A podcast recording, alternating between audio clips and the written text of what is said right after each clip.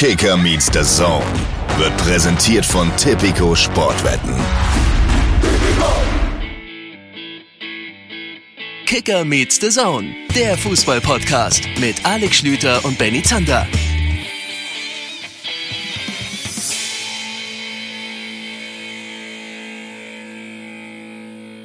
Liebe Leute, eine neue Runde Kicker meets the Zone. Ich freue mich, dass ihr mit dabei seid. Wir schreiben den 5. Februar. Den Tag, an dem ihr, wenn ihr fußballerisch ein bisschen was auf euch haltet, gefälligst Geburtstag habt.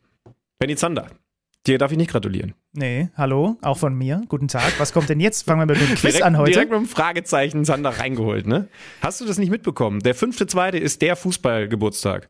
Heute gratulieren wir Cristiano Ronaldo zum 39., Okay. Neymar zum 32., Carlos Tevez zum runden 40. und George Haji zum 59. Die haben alle an diesem Mhm. heutigen 5. Februar Geburtstag. Und ich sag dir ehrlich, das sind alles namhafte Leute, aber ich hatte es irgendwie mir cooler vorgestellt. Also Ronaldo, kein Fan. Ronaldo, Neymar. Kein Fan. Neymar, kein Fan. Haji und Tevez bin ich Fan. Wobei bei Tevez, glaube ich, auch, habe hab ich auch noch irgendwas Komisches im Hinterkopf.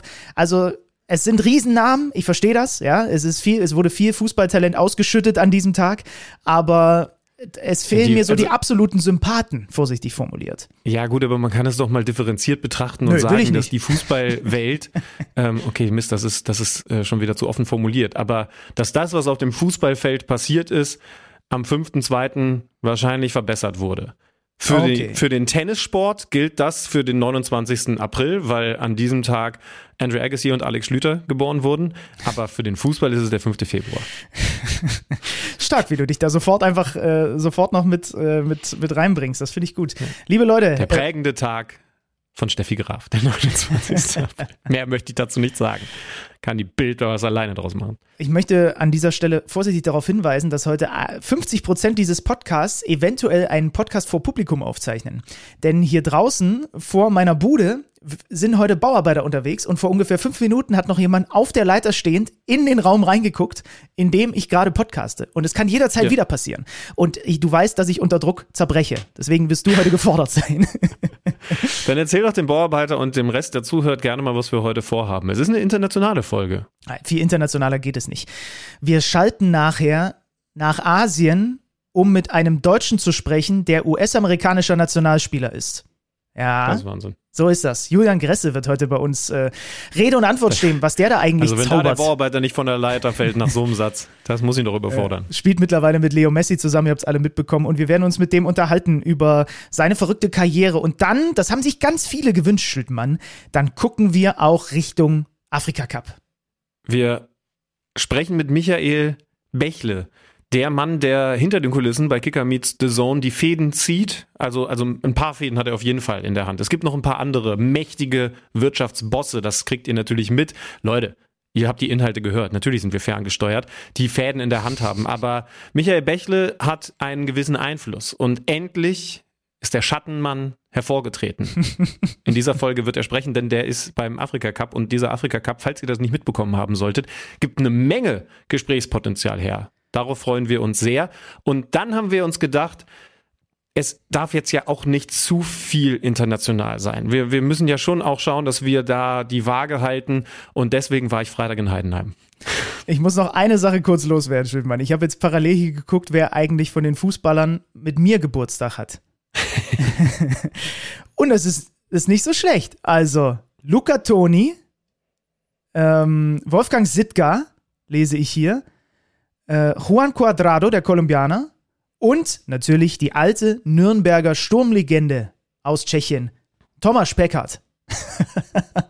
Gott, der Tag war nicht so Könnt gut. ihr, das, da, da, da erwarte ich eine Community-Leistung, auch wenn ich dieses Wort schlimm finde, aber schickt uns bitte den Tag im Jahr, der das meiste fußballerische Talent auf die Welt gegeben hat, wenn man das so formulieren kann. Gibt es einen Tag, der den 5. Februar schlägt? Wir reden hier nur übers Fußballerische. Es darf ein bisschen Kultfaktor, liebe Grüße, Herr Peckards, mit dabei sein. Aber es geht um die Verbesserung der Fußballwelt. Cristiano Ronaldo, Neymar, Tevez, Haji sind zu schlagen.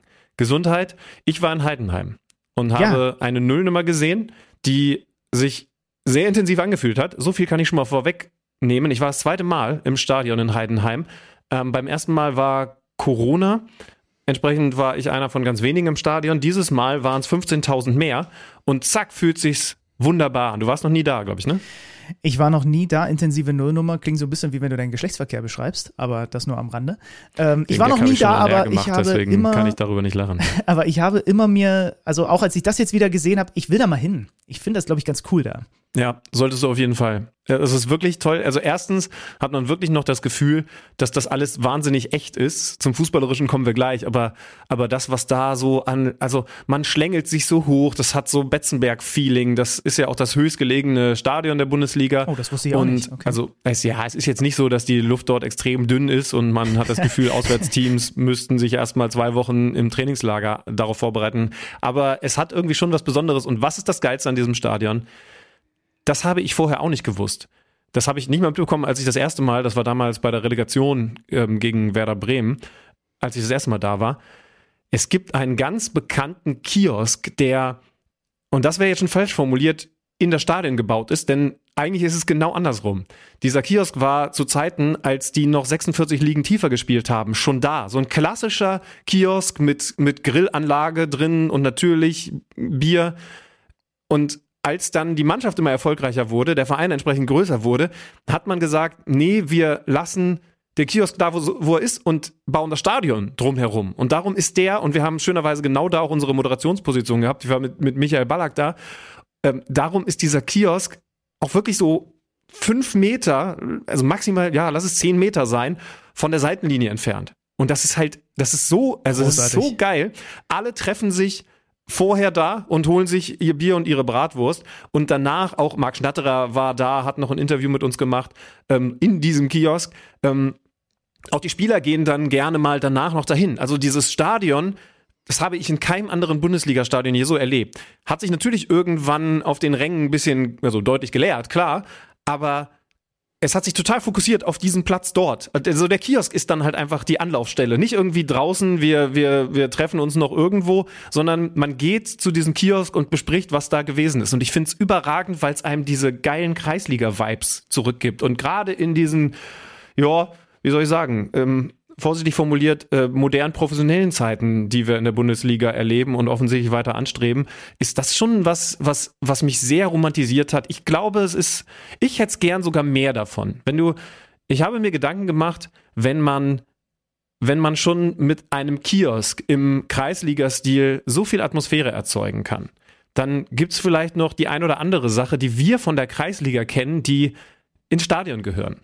Vorschlag Nummer eins, ich hätte gerne da oben so eine, so eine klassische Schuhputzwanne, die normalerweise neben der Umkleidekabine ist, die aber natürlich für die Fans super angenehm zu nutzen ist. Ich meine, die laufen da hoch, ähm, an der Brenz lang, da ist es auch mal ein bisschen feucht und du hast eine, eine Schuhputzwanne, die genutzt werden kann, die, die, klar, die Spieler später dann auch noch nutzen, aber die Spieler. Was ich außerdem total gerne hätte, wenn ich ein Stadion bauen würde, um ein bisschen Kreisliga-Vibe reinzubekommen, ist eine Ecke, muss erste Reihe sein, nur für Rentner die, ja. die da vorne pöbeln. Also die Pöbel-Rentnerreihe, ähm, da wo sie, das muss sein, sonst ist es nicht real, mit ihren Gehstöcken vielleicht auch mal dem gegnerischen Flügelflitzer so das, das, das hakelnde Bein stellen können. Das wäre für mich eine Romantisierung, wie sie schöner nicht sein könnte. Ja, aber da musst du dann, in die Richtung habe ich jetzt auch gedacht. Also ich habe sofort an diese Wanne gedacht, aber äh, diese, Rent, diese Rentnerecke, das muss dann so sein, dass quasi du hast die Tribünen und du hast aber da vorne, die stehen an der, an diesen Stangen, die wir alle kennen von den ja, Plätzen. Ja, ja, die, die, die, stehen einfach genauso wie in der Kreisliga, lehnen sich da drauf, die Jacke ist da drüber gelenkt.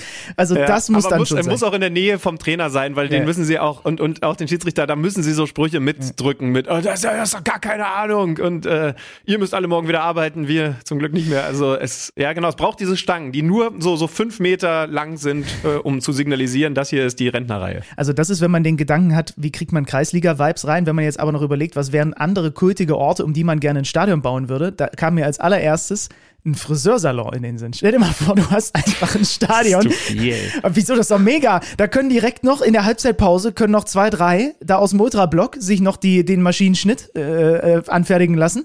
Ja, Die, bei, die es bei bis dahin noch nicht hatten, oder wie? den sie bis dahin, ja, vielleicht ist ja in der ersten Halbzeit ist er ja gewachsen oder sind ihm graue Haare gekommen oder was auch immer. Und dann sind sie irgendwie bei so einer typischen Friseur-Fachfrau da, die dann halt einfach seit 20 Jahren da schon den Leuten alle die gleiche Haare, Haarschnitt verpasst. Ist doch mega. Also, äh, ja, also vielleicht kann man kann natürlich besondere Angebote auch machen. Ja, wenn man, wenn man irgendwie ein Zeichen setzen will, wenn man in der Halbzeitpause äh, vielleicht seine Meinung geändert hat und dann doch schnell ähm, umfärben will für den Gegner oder so und sich dann schnell was Schwarz-Gelbes reinrasiert, ja, obwohl dann wäre das wahrscheinlich keine gute Investition von Heidenheim. Gibt, gibt ein paar Sachen, die, glaube ich, gut funktionieren würden. Die Rentnerreihe ist schnell zu installieren, kann man auch gut verkaufen, ähm, kommt gut an, macht wahrscheinlich nur das Leben der Spieler und Trainer und Schiedsrichter ein bisschen komplizierter. Um über das Spiel zu reden, Heidenheim hat es Dortmund extrem kompliziert gemacht, denn jetzt habe ich dann auch endlich mal live gesehen, warum Heidenheim ein so unangenehmer Gegner ist. Ich hatte vor dem Spiel Edin Terzic im Interview und habe ihm gesagt, na klar, also Bundesliga, logischerweise gibt es keine leichten Gegner, aber ist ist Heidenheim auswärts in diesem Stadion, wo einem die, die Bratwurst fast ins Gesicht gereicht wird, dann einer der besonders unangenehmen. Und man hat gemerkt, er hat es natürlich vorher auch schon erklärt, ne, Top-Laufwerte, Sprintwerte, diese Disziplin. Das ist extrem schwer zu bespielen, wenn man nicht ein Selbstverständnis hat, wie es im Moment Vereine wie Leverkusen und Stuttgart haben, Dortmund hat das nicht. Und das ist in dieser Partie so dermaßen deutlich geworden. Sie haben wieder mit dieser Doppel-Neun gespielt, haben natürlich auch weiterhin Krankheits- und Verletzungsprobleme. Sancho mit Muskelverletzung auch nicht mitgereist. Neben Brandt und Co., die sowieso gefehlt haben. Mokoko und Füllkrug vorne drin. Man hat, wenn man das Spiel im Stadion gesehen hat, vielleicht auch am Fernseher immer wieder gemerkt, wie wichtig es Edin Terzic ist, dass sich gerade Niklas Füllkrug in diesen Zehnerraum fallen lässt im Spielaufbau, weil eben klar ist, ähm, es muss irgendwie was für den Spielaufbau getan werden. Die, die Sechser, vor allen Dingen ein Sali Özcan, das habt ihr eventuell hier auch schon ein, zwei Mal gehört, sind da nicht qualifiziert genug, machen das nicht. Über Außen gab es gegen Bochum den entscheidenden Ballverlust beim Gegentor von, von Meunier und Co. Aber das ist nicht genug, um eine so gut organisierte und vor allen Dingen so athletische Mannschaft wie Heidenheim wirklich vor Probleme zu stellen. Im Gegenteil, eigentlich hätte Heidenheim dieses Spiel gewinnen müssen. Ja, also sie zu Beginn dicke Chancen hatten, dieses Riesenbrett von Kleindienst, ja, wo Özcan hinten raus äh, kriegt auch ein bisschen Anscheißerpass und legt das Ding dann aber halt genau äh, Kleindienst auch hin in der 14. Der hat dann danach auch nochmal so eine ganz dicke Kopfballchance und das kannst du ja bis in die Nachspielzeit ziehen, wo Chester nochmal diese Kopfballchance in der 90. plus 1 hat, ne? Also sie haben wirklich auch diese, diese Gelegenheiten und wie du gesagt hast, du hast es jetzt an eigenen Leib nochmal im Stadion gesehen, das kommt nicht von ungefähr, dass es nur Leverkusen gibt in der Liga, die länger nicht verloren haben als Heidenheim, so kurios das klingen mag. Die spielen die beste Saison eines Aufsteigers seit sieben Jahren und es ist vor allem ne, diese einfach dieses übrigens den Kaiserslautern-Vergleich, ne? Das war nicht vor sieben Jahren, sondern das ist ein bisschen länger her. Aber also nicht nur, dass man den Marsch hoch zum Stadion hat, sondern es Ja, gibt ja. auch noch andere Vergleichswerte. Ne, aber, aber der Faktor, den du gesagt hast, ist einfach dieses, ja, dieses Teamgebilde, dieses Investieren, dieses eklig sein, diese, so, und stell dir mal vor, die hätten vorne noch einen, der wirklich so ein richtig klassischer, ich mache acht bis zehn Tore diese Saison Mann ist.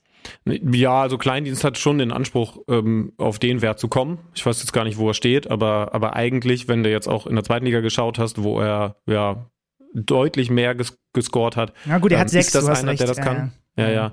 Ähm, ach meine Güte, also ja, klar, ähm, dass dieses Team auch Schwächen hat, ist ja, ist ja völlig klar. Also die haben jetzt beispielsweise mit Schöppner zentral so auf, ja, auf der Acht gespielt, mit, mit ähm, einem Meloni zusammen. Äh, Ich sag mal ganz vorsichtig, der hat, das muss man wirklich positiv hervorheben, super viele Ballgewinne gehabt, hat zusammen mit, mit Meloni und den anderen das Mittelfeld von Dortmund weggebissen, aber es gab wirklich mehrere Aktionen, wo er dann den Ball gewinnt oder vielleicht auch mal von den eigenen Mitspielern einen Pass bekommt und der springt ihm zu weit vor und er muss eigentlich sofort wieder in den Zweikampf. Also, also das Spiel von Schöppner war ganz viel erster Kontakt, Grätsche. Erster Kontakt, Grätsche. Ja, so kannst du deine Zweikampfwerte auch nach oben bringen. ja, ja. Aber ey, meine Güte, das war ähm, alles in allem trotzdem richtig, richtig gut. Und, und bei Dortmund muss man natürlich die Frage stellen, auch das habe ich in den Terzic nachher gefragt, wie viel Ausrede darfst du zählen lassen? Wenn der Platz nicht besonders dolle ist, Thema hatten wir zuletzt auch in Augsburg bei dem, beim Bayern-Spiel, da war Leon Goretzka sehr, sehr deutlich, wenn viele Leute krank fehlen, unter anderem ja auch ein Gregor Kobel zwischen den Pfosten, ähm, Julian Brandt hat, finde ich, am meisten gefehlt, weil das der Typ ist für diese Zwischenräume. Aber bei Julian Brandt muss man ja auch ehrlich sagen, dass der im Vergleich zu den Jahren davor keine besonders dolle Saison spielt. Ne? Also mm. es, oh ja, der, der, spielt deutlich schwächer als, als zuletzt. Also die vergangene Saison fand ich ihn sehr, sehr viel besser. Also der, der Output ist zumindest weiterhin relativ groß, ne? Ja, aber ich finde, dass, dass das Spielerische deutlich unter dem ist, was wir, was wir das Jahr davor von ihm gesehen haben. 14 Scorer in 18 Spielen und davon diverse 1 zu 0 oh, also da tue ich mich jetzt schwer mit, damit zu gehen. Ja, äh, er wird ja wahrscheinlich, ich bin am Freitag schon wieder in, in, also dann in Dortmund. Das wird dann ein bisschen was anderes werden. Bin gespannt, ob sie bis dahin die Rentnerlein äh, gezogen haben. äh, aber, aber dann wird er, ja, weiß ich jetzt gar nicht so genau nach meinen Informationen, könnte er dann wieder zurück sein, aber den hat es auch krankheitstechnisch ein bisschen schwerer erwischt. Wie war denn eigentlich ähm, der Kontrast, also wir können ja, vielleicht hat es der eine oder andere ja mitbekommen, weil er dir bei Social Media folgt. Du warst in den Tagen davor, hast du das ganz große Rad gedreht mit, mit, mit, äh, mit der Creme de la Creme des internationalen Spitzensports und Spitzenfußballs und dann eben so, äh, deswegen hat sich vielleicht Heidenheim für dich auch nochmal intensiver angefühlt, oder? Kann das sein? Ja, das stimmt, das könnte, das könnte sogar sein. Ich war beim ja. Spobis, bei der Sport-Business-Messe. Kennt ihr alleine deswegen, weil wir über viele Jahre da auch immer einen Podcast aufgezeichnet haben. Ich glaube, ja. den allerersten Mal mit mit Jonas Bold, mit Simon Rolfes, Carsten Kramer, den habe ich auch jetzt wieder gesprochen. Also es ist viel, viel Business.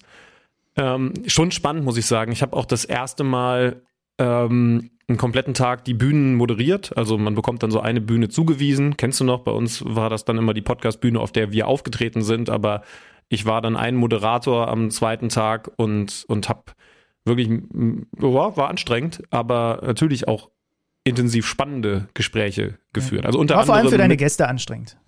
Ja, ja, viele von denen haben sich dann erstmal Urlaub genommen. Äh, waren übrigens viele Dortmunder auch da. Carsten Kramer, ähm, Geschäftsführer, den habe ich zusammen mit Johann Plenge, mit dem äh, Geschäftsführer von RB Leipzig verhaftet. Äh, logischerweise ähm, prägendes Thema. Wie kriegt man die Zukunft der Bundesliga in die richtige Richtung. Das Ganze logischerweise mit viel Fokus auf die Wirtschaft. Mein Highlight war der spanische Präsident der La Liga. Der La Liga ist, glaube ich, doppelt gemoppelt. Ähm, von, von, von der La Liga. Javier Tebas. Hast du ihn vor Augen? Äh, nein, ich habe kein Bild vor Augen. Ich kenne den Namen ja. natürlich, aber ich habe kein Bild von ihm vor Augen. Ist ein, ist ein besonderer Typ. Fängt damit an, dass er kein Wort Englisch spricht. Ich bin, also ich bin vorher, als ich gesehen habe, oh, das ist er, erkennt man auch daran, dass er mehr Bodyguards als Lionel Messi hat, ähm, zu ihm hin und habe wirklich nur gesagt, oh, hello Mr. Tabers, I'm Alex, nice to meet you. Und du hast halt gemerkt, nope. Und er okay. hat nur genickt. So, und dann war das gut. Also seine, seine Assistenten, Assistentinnen haben, haben sehr gutes Englisch, einer sogar Deutsch gesprochen, alles super nett und, und wirklich auch höchst professionell. Aber ich wusste natürlich, das ist eher einer so von der klassischen, soweit ich informiert war, auch konservativen Sorte. Ähm, hat aber aus wirtschaftlicher Sicht, da sprechen dann die Zahlen schon für sich, in Spanien sehr, sehr vieles auch äh, ins Positive gedreht. Interessanterweise übrigens, indem er unter anderem einen Investorendeal eingegangen ist vor drei Jahren. Das Krasse ist aber, hast du sowas schon mal gemacht? Ich habe mit dem dann auf der Bühne Deutsch-Spanisch gesprochen, also mit Übersetzerin im Ohr. Hast du mal so ein Interview geführt? Das ist ja total weird. Ja, ich, also das heißt also, ich habe ins Publikum gesprochen, das war dann im Deutschen zu hören. Die wenigen Spanier haben das übersetzt bekommen und dann hat er geantwortet, hat das von der Übersetzerin, die hinten rechts in der Ecke in so einer Box saß, die sie, glaube ich, extra dafür installiert haben, ähm, hat das von ihr übersetzt bekommen und dann auf Spanisch geantwortet. Und währenddessen habe ich, weil ich muss ja auch darauf reagieren und die aller, allermeisten Anwesenden, die kein Spanisch gesprochen haben, das Ganze mit dem Knopf im Ohr dann übersetzt bekommen ins Deutsche. Das heißt also, diese arme Übersetzerin musste auch immer wieder switchen. Also einmal ins Spanisch übersetzen und dann ins Deutsche, was ich total krass finde. Und weißt du, was das Weirdeste daran ist? Wenn du mit so jemandem sprichst, bei dem du die Übersetzung im Ohr hast, du wirst von dem angeguckt, während der so sagt, äh, ich muss es jetzt im Deutschen machen, Also ich kann sagen, für die Bundesliga wäre es genau der richtige Schritt. Ich meine, man darf ja nicht vergessen, kleine Anekdote aus der Zeit damals. Ich habe ja für den Investoren so und erzählt dir offensichtlich gerade was Lockeres, Augenzwinkerndes, vielleicht auch was Tragisches, Emotionales, aber du kannst nicht darauf reagieren. Und wenn du reagierst, dann wie mit so einer Latenz, als ob das Handy nicht schlecht ist oder so weiter, weil ich ja immer erst den, die Übersetzung. Das heißt also, ich habe dann immer so ganz dumm genickt, wenn er mich angelächelt hat oder, oder so, obwohl ich kein Wort von ihm verstanden habe. Selbst also, wenn ich mich konzentriert hätte, hätte ich vielleicht mal ein, zwei Wortfetzen aufgegriffen, weil mein Spanisch zu schlecht ist. Deins ist ja, ist ja zumindest ein bisschen besser. Aber ich habe mich natürlich darauf konzentriert, was diese Übersetzerin mir ins Ohr spricht. Mhm. Und ich glaube, wenn man das Ganze nochmal anschaut mit dem Wissen, Alex Schlüter hat gar nicht gehört, was er gesagt hat, dann sieht es für mich ganz schön peinlich und eklig aus. Aber war eine gute Erfahrung. Ja, und äh, wie hast du dann, also ich kann dir mal ganz kurz zeigen, was ich gestern aus dem Stadion, ich war ja bei Leipzig gegen Union. Das ist mein Mitbringsel. Beschreib mal kurz für die Zuschauer, ist, ist, ist Zuhörer, was es ist. So, so einen habe ich in Heidenheim auch. Ist ein Flummi? Exakt, genau. Ja. Weil sie natürlich bei Union wussten, in Leipzig hängt ein engmaschiges Fangnetz. Das heißt, mit den Tennisbällen kommen wir da gar nicht durch. Deswegen ein grüner Flummi. Den werde ich jetzt hier in meine, ich habe so eine eine riesige Kiste mit lau äh, lauter Arbeitskarten und Erinnerungen an meine Arbeitseinsätze. Da schmeiße ich den rein. Kurze Frage. Kamen die nur, also Leipzig gegen Union war ja dein Spiel gestern, kamen die nur aus einer Richtung? Weil mir aufgefallen ist, beim Heidenheim-Spiel kamen die gleichen Flummis sowohl aus Dortmund-Kurve als auch aus Heidenheim. Und ich glaube auch aus der Rentnerecke. Das heißt also, da gibt es offensichtlich auch Absprachen, was man wirft.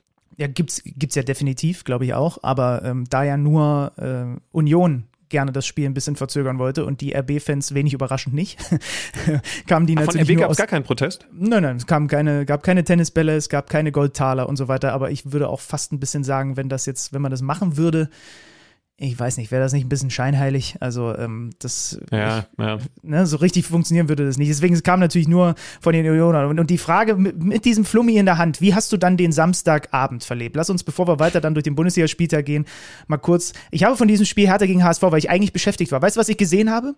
Nur die Unterbrechung. Danach habe ich wieder ausgemacht, weil ich die Leute nicht nerven wollte mit, jetzt guckt er schon wieder Fußball. Aber die Unterbrechung habe ich mir reingezogen. Ich bin am Samstag wieder zurückgekommen, nachdem ich erst Spobis gearbeitet habe, dann in Heidenheim gearbeitet habe und ich wusste, dass es für mein Privatleben hier zu belastend ist, wenn ich sage, ich gehe jetzt zweite Liga gucken. Das heißt also, ich war hier in einem Restaurant mit meinen Kumpels, in dem zufällig, ohne dass ich mich wehren konnte, das komplette HSV-Spiel gezeigt wurde, weil logischerweise hier sehr viel HSV geprägt ist. Ja, das heißt, ich habe alles gesehen und es ging logischerweise dann am Ende länger, als ich, als ich dachte. Ich weiß ja, dass du darauf hinaus willst. Übrigens, strategischer Partner, Schrägstrich Investor, natürlich auch beim Schwobis das prägende Thema. Also ich glaube, ich habe kein Wort häufiger gesagt. Also ja, man sagt ja strategischer Partner. und hast du, hast du aber jetzt eine andere Perspektive? Also 32 Minuten war das Spiel jetzt unterbrochen. Wenn du dich erinnerst, im letzten Podcast habe ich schon darauf hingewiesen, das ist mir in der alten Försterei vergangene Woche das erste Mal aufgefallen, dass, dass, dass sie das jetzt ziehen. Also bei den Union-Fans war es auch so, immer wenn man dachte, jetzt geht das Spiel weiter, kam doch nochmal aus irgendeiner Ecke ein paar Tennisbälle. Und das war natürlich jetzt quasi die Endstufe davon, dass das Spiel ja wohl dann tatsächlich sogar kurz vorm, vorm Abbruch stand. Ja, also der der, der Fankurvenverfechter Benny Zander hat mich ja gelehrt, dass Protest zu ertragen ist und äh, sich auch nach Protest anfühlen muss. Und Protest fühlt sich nicht nach Protest an, wenn man einfach sagt, ach nett, dass ihr da hinten nochmal kurz eine andere Meinung schildert, jetzt lasst uns aber Fußball spielen. Ähm, und das sollte jetzt gerade nicht von oben herab klingen. Äh, ich bin ja, ich bin ja da in ganz, ganz vielen Dingen bei dir. Ja, ich habe auch noch zusätzliche Nee, also stimmt, ich habe eine zusätzliche Perspektive kennengelernt, beziehungsweise diese, diese DFL-Perspektive ähm, ein bisschen besser verstanden. Das ist schon also, also die beiden DFL-Chefs, Marc Lenz und, und äh, Steffen Merkel, Dr. Marc Lenz und Dr. Steffen Merkel waren auch beim Spobis, haben da, wie ich finde, sehr transparent gesagt, was diese Grundbedingungen sind, mit denen ein strategischer Partner konfrontiert ist bei denen man dann überhaupt die Messlatte ansetzen kann. Und ich sage dir vorweg eines, bevor wir dann zur Durchführung der Proteste kommen. Ich habe immer mehr das Gefühl, dass bei aller Vorsicht der Schritt zu einem strategischen Partner, den man, und das haben, haben Mark Lenz und Steffen Merkel sehr, sehr deutlich gemacht, ähm, dem man klare Grenzen aufzeigt und das vorab vertraglich, dass, dass er, dass das kein falscher Schritt ist. aber ich sag dir auch ehrlich, ich, ähm, ich müsste mich jetzt als nächstes wieder mit der anderen Seite auseinandersetzen und zwar nicht indem ich ähm, äh, äh, Flummis aufsammle, sondern in denen ich da nochmal deutlicher die Perspektive sehe. Ich finde, bei diesen Protesten geht sowieso gerade ein bisschen verloren, was eigentlich der, der Grundprotest ist. Also ist es gegen, ist es gegen den Investor, Investor? Ist es gegen die DFL allgemein, was man immer wieder in Sprechchor hört? Ist es gegen 50 plus 1? Denn das ist ja ein, ein ich will es nicht klein machen, ein Zusatzthema nach dem, was bei Hannover 96 rund um Martin Kind passiert ist bei dieser Abstimmung. Also ich, äh, ich finde es immer schwieriger, weil es ein wahnsinnig komplexes Thema ist, aber darf natürlich für mich selber auch nicht sagen, ja, das durchsteige ich nicht, ähm, da hört es irgendwo bei mir auf, weil dazu ist das Thema zu wichtig. Ich finde nur wichtig, und dann darfst du, dass man, bevor man sich eine abschließende Meinung bildet zu diesem ganzen Thema, genug von dem verstanden hat. Und ich sage dir ganz ehrlich, das ist bei mir, und ich habe jetzt echt viel gelesen, gerade natürlich auch in Vorbereitung auf, auf meine Gespräche beim Spobis, ähm, das ist bei mir immer noch nicht endgültig getan, dass ich sagen kann, es ist meiner Meinung nach zu 100 Prozent so. Und deswegen kann ich immer, also kann ich maximal jetzt gerade eine Tendenz äußern und habe noch keine abgeschlossene Meinung.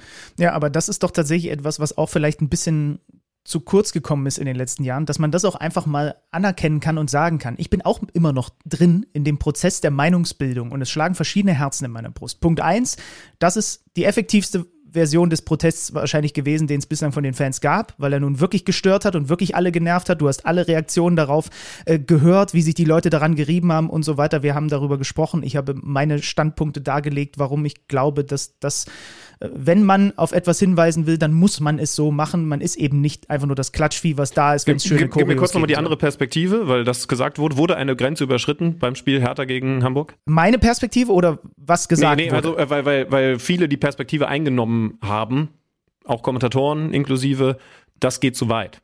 Genau. Und mir ist es, dadurch, dass das Spiel nicht abgebrochen wurde, ist nicht so weit gegangen. Ja. So. Ähm, und, und, und das muss man übrigens deutlich sagen, das hat Paldada, der, ja dann im Gespräch mit der Kurve gewesen ist, äh, bestätigt. Und das wurde ja sehr deutlich, nachdem Daniel Siebert, nee, wer, wer war es nochmal, Schiedsrichter, sorry. Schlager? Äh, äh, Schla Daniel Schlager, genau. Ja. Ähm, reingegangen ist mit den Mannschaften und es war halt im Grunde klar, wenn er rausgeht und es fliegen weiter, da waren es ja Tennisbälle, ähm, dann wird dieses Spiel abgebrochen. Und in dem Moment war es vorbei. Das heißt also, die Fans haben es nicht nur Paldada gesagt, wir wollen nicht, dass das Spiel abgebrochen wird, sondern haben sich entsprechend, als sie an die absolute Grenze gegangen sind, auch dran gehalten. Weil ich, weil ich äh, heute in dieser Folge sehr, sehr offensichtlich sehr Tennis geprägt bin, ich muss sagen, Glückwunsch.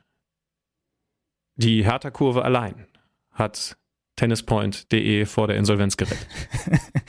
Man muss eine Sache dazu sagen. Absoluter Insider, wenn du, hab, wenn, den müssen nicht so viele verstehen. Ich habe ich hab das auch gelesen, dass Paldada das gesagt hat. Ich weiß aber dann nicht, mit welchen Fans er gesprochen hat, weil ich habe auch ein Video gesehen von dem Vorsänger, äh, müsste der Vorsänger gewesen sein. Die, die Mannschaft stand vor der Kurve und er hat in zwei Minuten über das Megafon denen erklärt, warum die das machen. Und da fielen auch so Sätze wie, wir wollen euch hier nicht 30 Minuten lang anpissen oder dass euch kalt wird oder sonst was, sondern das und das sind die Gründe, warum wir das machen. Da fehlen dann auch Martin Kind und so weiter und so fort, damit die Mannschaft versteht, das ist jetzt nicht, um euch zu nerven, denn natürlich haben auch super viele Ex-Profis sofort gesagt, ja, das bringt dich doch als Spieler raus. Ja, aber es geht halt aus Fansicht um etwas Größeres als dieses eine Spiel in dem Moment. Da fiel aber auch der Satz, ach, ich kriege nicht mehr ganz zusammen, aber ich glaube sinngemäß, und wenn dann mal ein Spiel abgebrochen werden muss, um unseren Standpunkt klar zu machen, dann ist das so. Da habe ich nämlich kurz ein bisschen aufgehorcht, mhm. weil ich natürlich bei Paldada was anderes gehört habe. Ich glaube tatsächlich übrigens, dass das auch nicht unwahrscheinlich ist, dass das noch passiert in dieser Saison, dass ein Spiel abgebrochen wird. Deswegen, weil die Fans sagen, also ein Teil der Fans, ich weiß, das muss man auch dazu sagen, ein paar das sind dann mein auch, nächster Punkt noch. Ja. Ja, ja, ein paar sind dann auch nach Hause gegangen, aber es hat wohl auch wenn ich es richtig mitbekommen habe, mindestens mal das halbe Stadion dann gemeinsam auch äh, bestimmte Fangesänge äh, mit dieser Kurve angestimmt. Also es ist jetzt auch nicht so, dass das nur der kleine Teil in dieser Kurve gewesen ist, ähm, sondern da haben schon auch viele mit eingestimmt. Ja, und trotzdem, also auch da habe ich zwei Herzen in der Brust. Oder da habe auch ich zwei Herzen in der Brust. Ähm, ja, Fans sind wichtig und es gibt wie für jeden Menschen egal in, in, in, in welcher Lebenssituation, auch Grenzen. Und es gibt einen Moment, in dem man sich zu wichtig nimmt. Aber, zweites Herz, es ist nicht, es ist nicht die Grundbedingung, dass die absolute Mehrheit der Fans in dieselbe Richtung denkt und wenn das dann nicht so ist, dann sagen die Ultras, okay, wir packen die Tennisbälle ein, ähm, haben zum Glück noch, noch den Punkt, ja. Retourschein von tennispoint.de. Das, das, das ist Quatsch. Das ist, das ist einfach, das ist einfach nicht richtig. Das ist, ähm, also das Gleiche kannst du dann bei Klimaklebern sagen, ähm, das, das kannst du bei, bei allen Protesten sagen. Nein, das ist auch nicht im, im, im Protest, im Streikrecht verankert, dass es eine, eine Mehrheit in der Gesellschaft sein muss. Eben gerade nicht, sondern, sondern oft ist es ja eine Minderheit, die Grüße sich gehen raus so an die Lokführer. Muss. Ja, so, aber so und natürlich kann das nerven und natürlich bin ich auch genervt, wenn wenn ein, ein eine deutsche Bahn wieder streikt, aus welchen Gründen auch immer. Aber ich kann doch nicht sagen, das ist jetzt aber Quatsch, weil die Mehrheit in Deutschland ist ja der Meinung, die Züge sollten fahren. Ne? Also das ist das ist dann Quatsch. Ich weiß, kein ganz leichter Vergleich, aber wenn die wenn die organisierte Fanszene der Meinung ist, wir tragen das hier in folgender Protestform vor, dann ist nicht das Argument, dass da ja, ach, man hat ja das Gefühl, die meisten Fans stört es jetzt, weil sie ja Fußball sehen wollen. Nee, das ist Quatsch. Und dann kann man immer noch drüber reden, ob die Form des Protests richtig ist. Ich finde tatsächlich auch, wenn ein Spiel abgebrochen wird, ist es schon heftig und du hast recht. Ja, ich würde jetzt auch eher sagen, irgendwann passiert es. Ich war eher beeindruckt von der Selbstdisziplin, denn äh, dass da kein einziger Ball mehr geflogen ist, das zeigt ja. Ja. auch, wie organisiert die ganze Sache gewesen ist. Also das muss ja wirklich nur einem rausrutschen und dann kann es sein, dass dieses Spiel abgebrochen wird und dann ist es durchaus gut möglich. Aber sie haben danach, als die Mannschaften wieder rauskommen, kamen tatsächlich die Bälle festgehalten oder sie hatten sie sauber bis dahin schon runtergeworfen und es gab gar keine mehr, weiß ich nicht. Aber ja, klar, das, ähm, das war die absolute Grenze und deswegen bin ich voll bei deinem allerersten Satz. Das war bislang der effektivste Protest und für mich wurde keine Grenze überschritten. Für den gibt es nun Ich hätte es auch keine. gerne gefunden, wenn das Spiel weitergelaufen wäre. ja. Ne? So, ich bin später nach Hause gekommen, äh, obwohl ich nur ein Arbeitsessen hatte. Und Man könnte, ja, man könnte ja sagen, man könnte ja sagen, dass das Spiel erst danach so richtig Fahrt aufgenommen hat, ähm, aber das nur am Rande. Ähm, also es gibt halt keine Zeitgrenze dafür. Man kann nicht sagen, ihr könnt das jetzt zehn Minuten machen, wenn ihr es elf Minuten macht, dann ist es zu viel. So, das, das ist und man muss übrigens auch noch mal sagen, es sind verdammt nochmal alle aktiven Fans sehen. Du kannst in jedes Stadion gucken, von der ersten bis zur dritten Liga runter, wo ich auch oft, oft genug unterwegs bin, die da gemeinsam Hand in Hand gehen. Wann gehen die schon mal Hand in Hand? Ja, also, also mit den Ausnahmen, wie du sie jetzt gerade Ja, aus ja, Leipzig äh, Ja. beispielsweise erwähnt hast. Ne? Aber ja. So, also, aber das ist halt auch ein Punkt. Und dann sind das, wenn du alle organisierten Fanszenen der ersten bis dritten Liga zusammennimmst, oder fast alle, dann sind das ganz schön viele Leute. Dann sind das ganz schön viele Leute, die äh, für Dauerkarten zahlen und für Abos zahlen und so weiter und so fort. Und trotzdem, und das ist jetzt nur, eine, nur ein Gefühl, glaube ich, dass nicht alle von denen restlos informiert sind über, über das, was die DFL da eigentlich auf der anderen Seite dir. vorhat. Ne? Ja, absolut. Und, und, und das, das würde ich dann in die Richtung appellieren, dass es, dass es wichtig ist und äh, naja, äh, von welcher Seite da die Kommunikation gesucht wird, das, das lasse ich jetzt mal so offen, aber, aber wahrscheinlich ist es nämlich eher im Interesse der DFL, das hinzubekommen. Aber das würde ich schon verlangen, dass man, dass man sich mit dem, das, was die DFL davor hat, beschäftigt. Oder ist der Protest einfach grundsätzlich gegen das, was da als Tendenz im Moment zu spüren ist, dass ein Martin Kind drauf scheißt, wenn, wenn Hannover 96 als EV eigentlich dagegen stimmen will, er aber andere Interessen verfolgt und damit 50 plus 1 aushebelt. Ne? Dann ist das auch nochmal was anderes. Das ist relativ leicht zu verstehen als, als Machtmissbrauch. Aber, aber diese, diese Investoren, Schrägstrich, strategische Partnergeschichte, die muss man überhaupt erst einmal in Gänze verstehen. Wo das Geld hingehen soll, ähm, da hilft es mir tatsächlich auch mal anzuschauen, was, was in Spanien beispielsweise passiert ist, mit ja womöglich sogar demselben Investor, mit CVC, äh, den es da schon seit 2021 gibt. Und wie gesagt, ich will die Sache nicht schönreden, aber es ist schon wahnsinnig wichtig, wenn du so viel Meinung äußerst, von der oder von der Seite, dass du Punkt eins das Thema soweit es geht durchdrungen hast und natürlich auch immer andere Perspektiven einnimmst. Also so wie ich den Protest begreife, ist das eher ein, das ist jetzt der Tropfen, der das fast zum Überlaufen bringt und wir haben schon 20 Kröten schlucken müssen und das ist jetzt die 21. und jetzt äh, ist uns einfach speiübel. So, das so begreife ich diesen Protest. Das heißt, das ist im Grunde genommen für mich, glaube ich, nur der Aufhänger für eine einfach viel größere Te Tendenz, aber über die könnten wir wahrscheinlich auch noch 185 Minuten hier sprechen, weil da noch 1000 Millionen Punkte mit dranhängen. Komm, wir gehen zurück in äh, das, was der Bundesliga Samstag zu bieten hatte, das dann ja eben am Abend gewesen und gehen einfach mal die Spiele so durch mit den Dingen, die unsere Takeaways sind. Also Bayern gegen Gladbach ein 3 zu 1, wie im Hinspiel drehen die Bayern die Partie und für mich ist das größte Takeaway mal wieder Pavlovic. der das 1 zu 0 macht. Und ich habe jetzt nochmal geguckt, er hatte bei den Bayern die drittmeisten Ballaktionen, hatte 97% Passquote. Ja, okay, wir wissen, wie die manchmal zustande kommt. Dann guckst du auf die Passquote im Angriffsdrittel, dann ist er immer noch bei 87%. Er wird am häufigsten von allen Bayern-Spielern gefoult. Und das ist doch einfach krass und irgendwie auch schön. Das haben wir so lange nicht mehr gehabt, dass bei den Bayern da plötzlich dann doch aus, aus, aus Gründen der Not eine Durchlässigkeit da ist und sich da jemand plötzlich durchsetzt. Mein Takeaway geht in dieselbe Richtung, ähm, denn meiner hört auf den Namen Thomas Müller und ich mhm. bin total gespannt, ob beide, einer der beiden Namen am kommenden Samstag auf dem Platz stehen wird. Denn, das habt ihr mitbekommen, jetzt gibt es das Duell des Jahres. Selten gab es eine so klare Konstellation. Leider äh, überträgt der Sohn das Spiel nicht, aber, aber deswegen könnt ihr euch doch sicher sein, dass ich da nichts überhöhe aus, aus werblicher Sicht. Eine so klare Konstellation, das Duell wird, kann, sollte vorentscheidend um die Meisterschaft sein gegen Bayern 04 Leverkusen, auswärts für die Bayern. Und ich frage mich halt, das wird ja das erste Spiel. Interessanterweise habe ich danach dann die Champions League-Partie bei Lazio Rom ähm, da wird es ja jetzt auch wichtig, aber das wird das erste Spiel, wo man ganz klar sieht, was ist denn eigentlich die Stammformation des FC Bayern München? Da muss man natürlich dann dazu sagen, es fehlen Leute ja aktuell. So ja, ja. Genau. Aber wird ein Thomas Müller wieder spielen? Setzt er auf Thomas Müller in so einer Partie? Dieses Mal hat er ja an der Seite von Musiala und Sané gespielt. Das heißt also, die Flügelposition so, so ein bisschen so ein bisschen anders gestaltet, als man das normalerweise kennt. Warum? Weil Kingsley Coman verletzt ist, weil ein Saragossa, das ist dann der nächste interessante Punkt, erstmal nur auf der Bank gesessen hat. Also das ist nicht interessant, aber interessant ist ja, dass, weißt du noch, als wir darüber geredet haben, Thomas Tuchel jetzt drei defensive, äh, zwei defensive und einen offensiven Neuzugang bekommen hat. Das heißt also, der ist, und so hat es ja auch angedeutet, jetzt durchaus zufriedengestellt mit dem, was ihm da die Herren Freund und Co zur Verfügung gestellt haben in dieser Winterpause.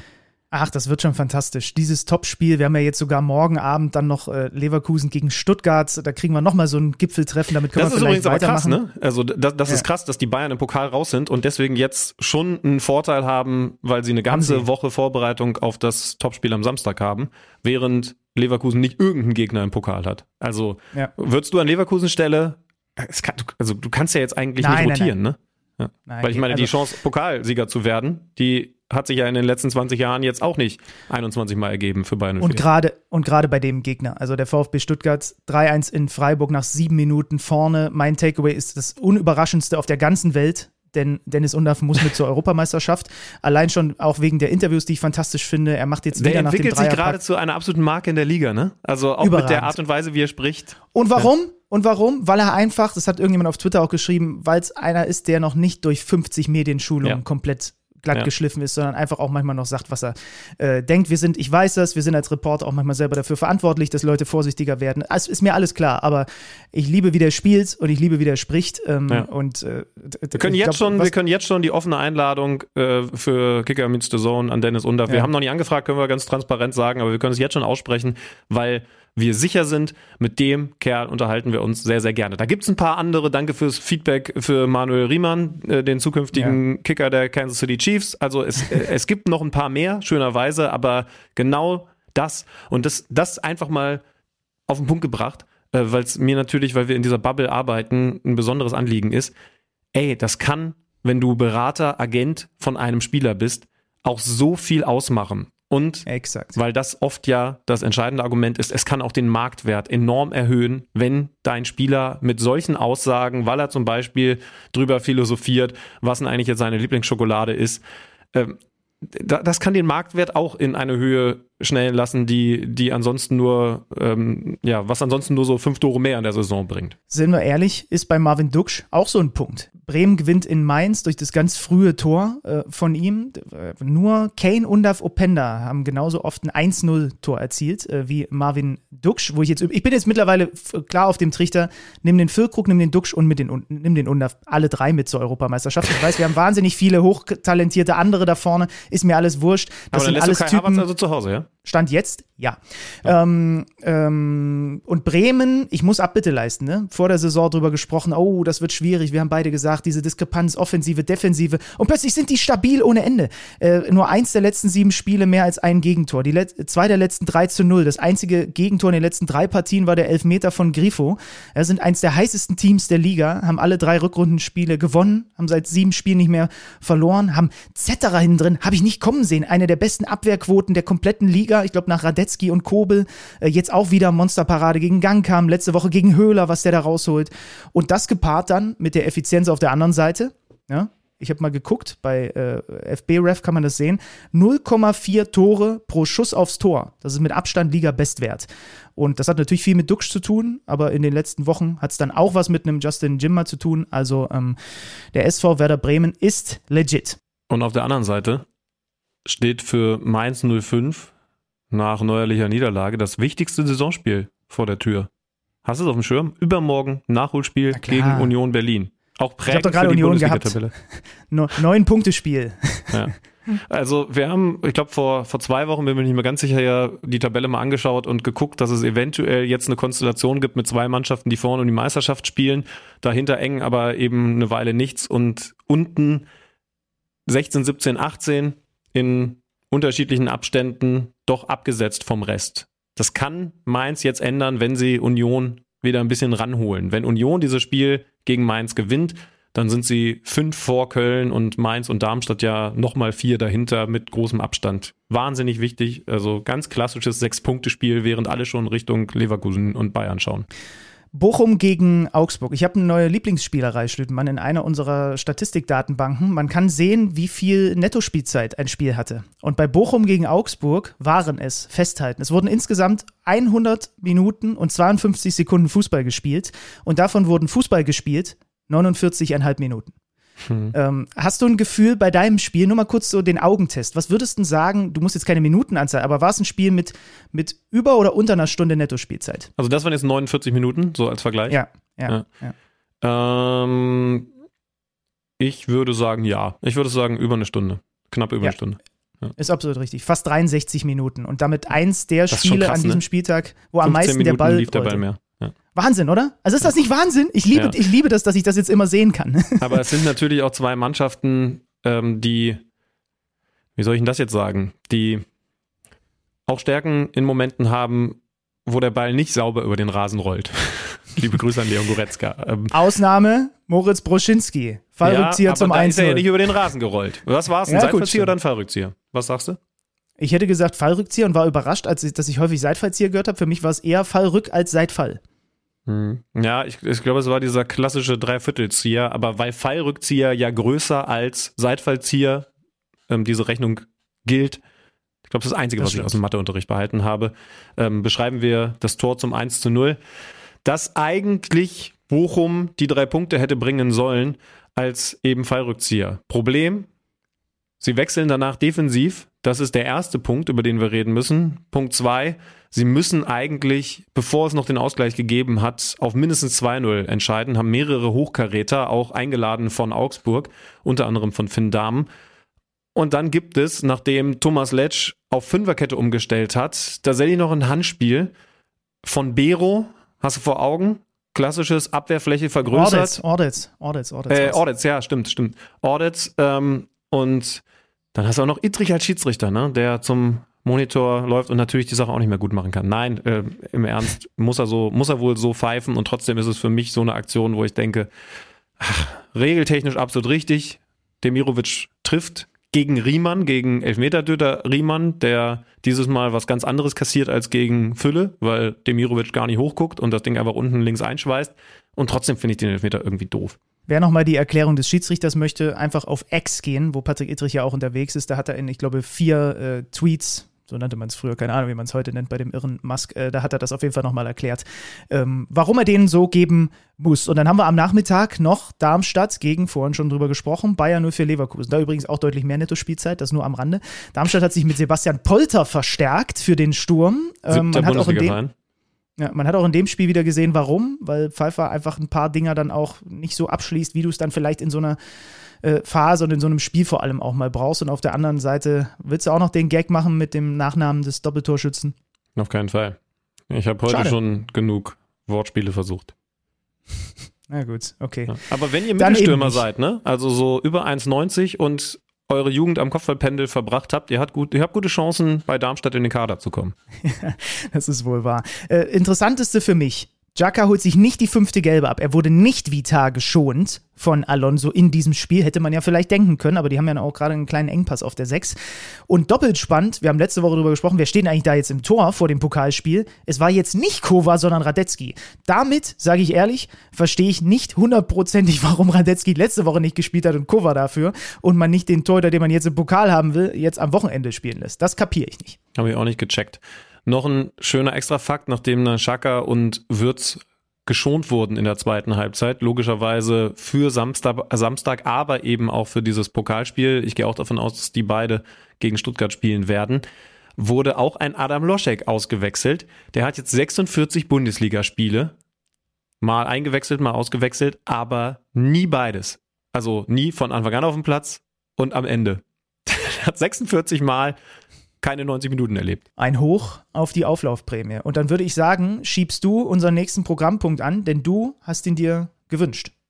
Das ist korrekt. Ich habe mir, ich musste gerade nochmal abgeholt werden von dir, weil ich, weil ich ja oft Wünsche habe. Ähm, als ich, wie bin ich denn eigentlich drauf gekommen? Genau, den Fakt kennengelernt habe, dass Leverkusen jetzt schon besser ist als in der Vorsaison, habe ich mir gedacht, wie das normal liegt ist an das mir, eigentlich? weil ich dir das erzählt habe. Ich glaube, letzte Woche oder vor zwei Wochen. Ja. Ich hab's gelesen, aber natürlich, nimm's gerne für dich, nur weil ich so eine Top- Top-Idee hatte, die Freddy Tappe für mich für seinen Hungerlohn umsetzt. Und jetzt guckt mal, was rausgekommen ist. Mach ich's halt mal ein bisschen größer. Ihr hört jetzt Fakten, die die Welt verändern.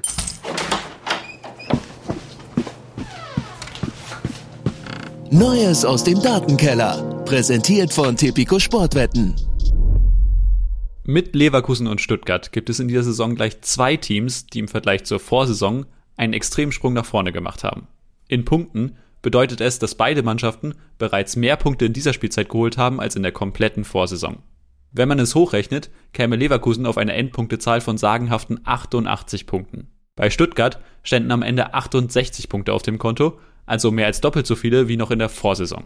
Mit 38 Punkten mehr als im Vorjahr im Fall von Leverkusen oder 35 Punkten mehr im Fall von Stuttgart wären es die größten positiven Punktesprünge von einer in die andere Saison in der Bundesliga-Historie.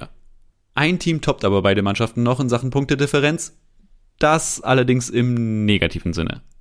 In der Saison 2008-2009 wurde die Hertha unter Trainer Lucien Favre sensationell mit 63 Punkten Tabellenvierter. In der direkt folgenden Saison stieg man allerdings sang- und klanglos mit nur 24 Punkten als Tabellenletzter ab.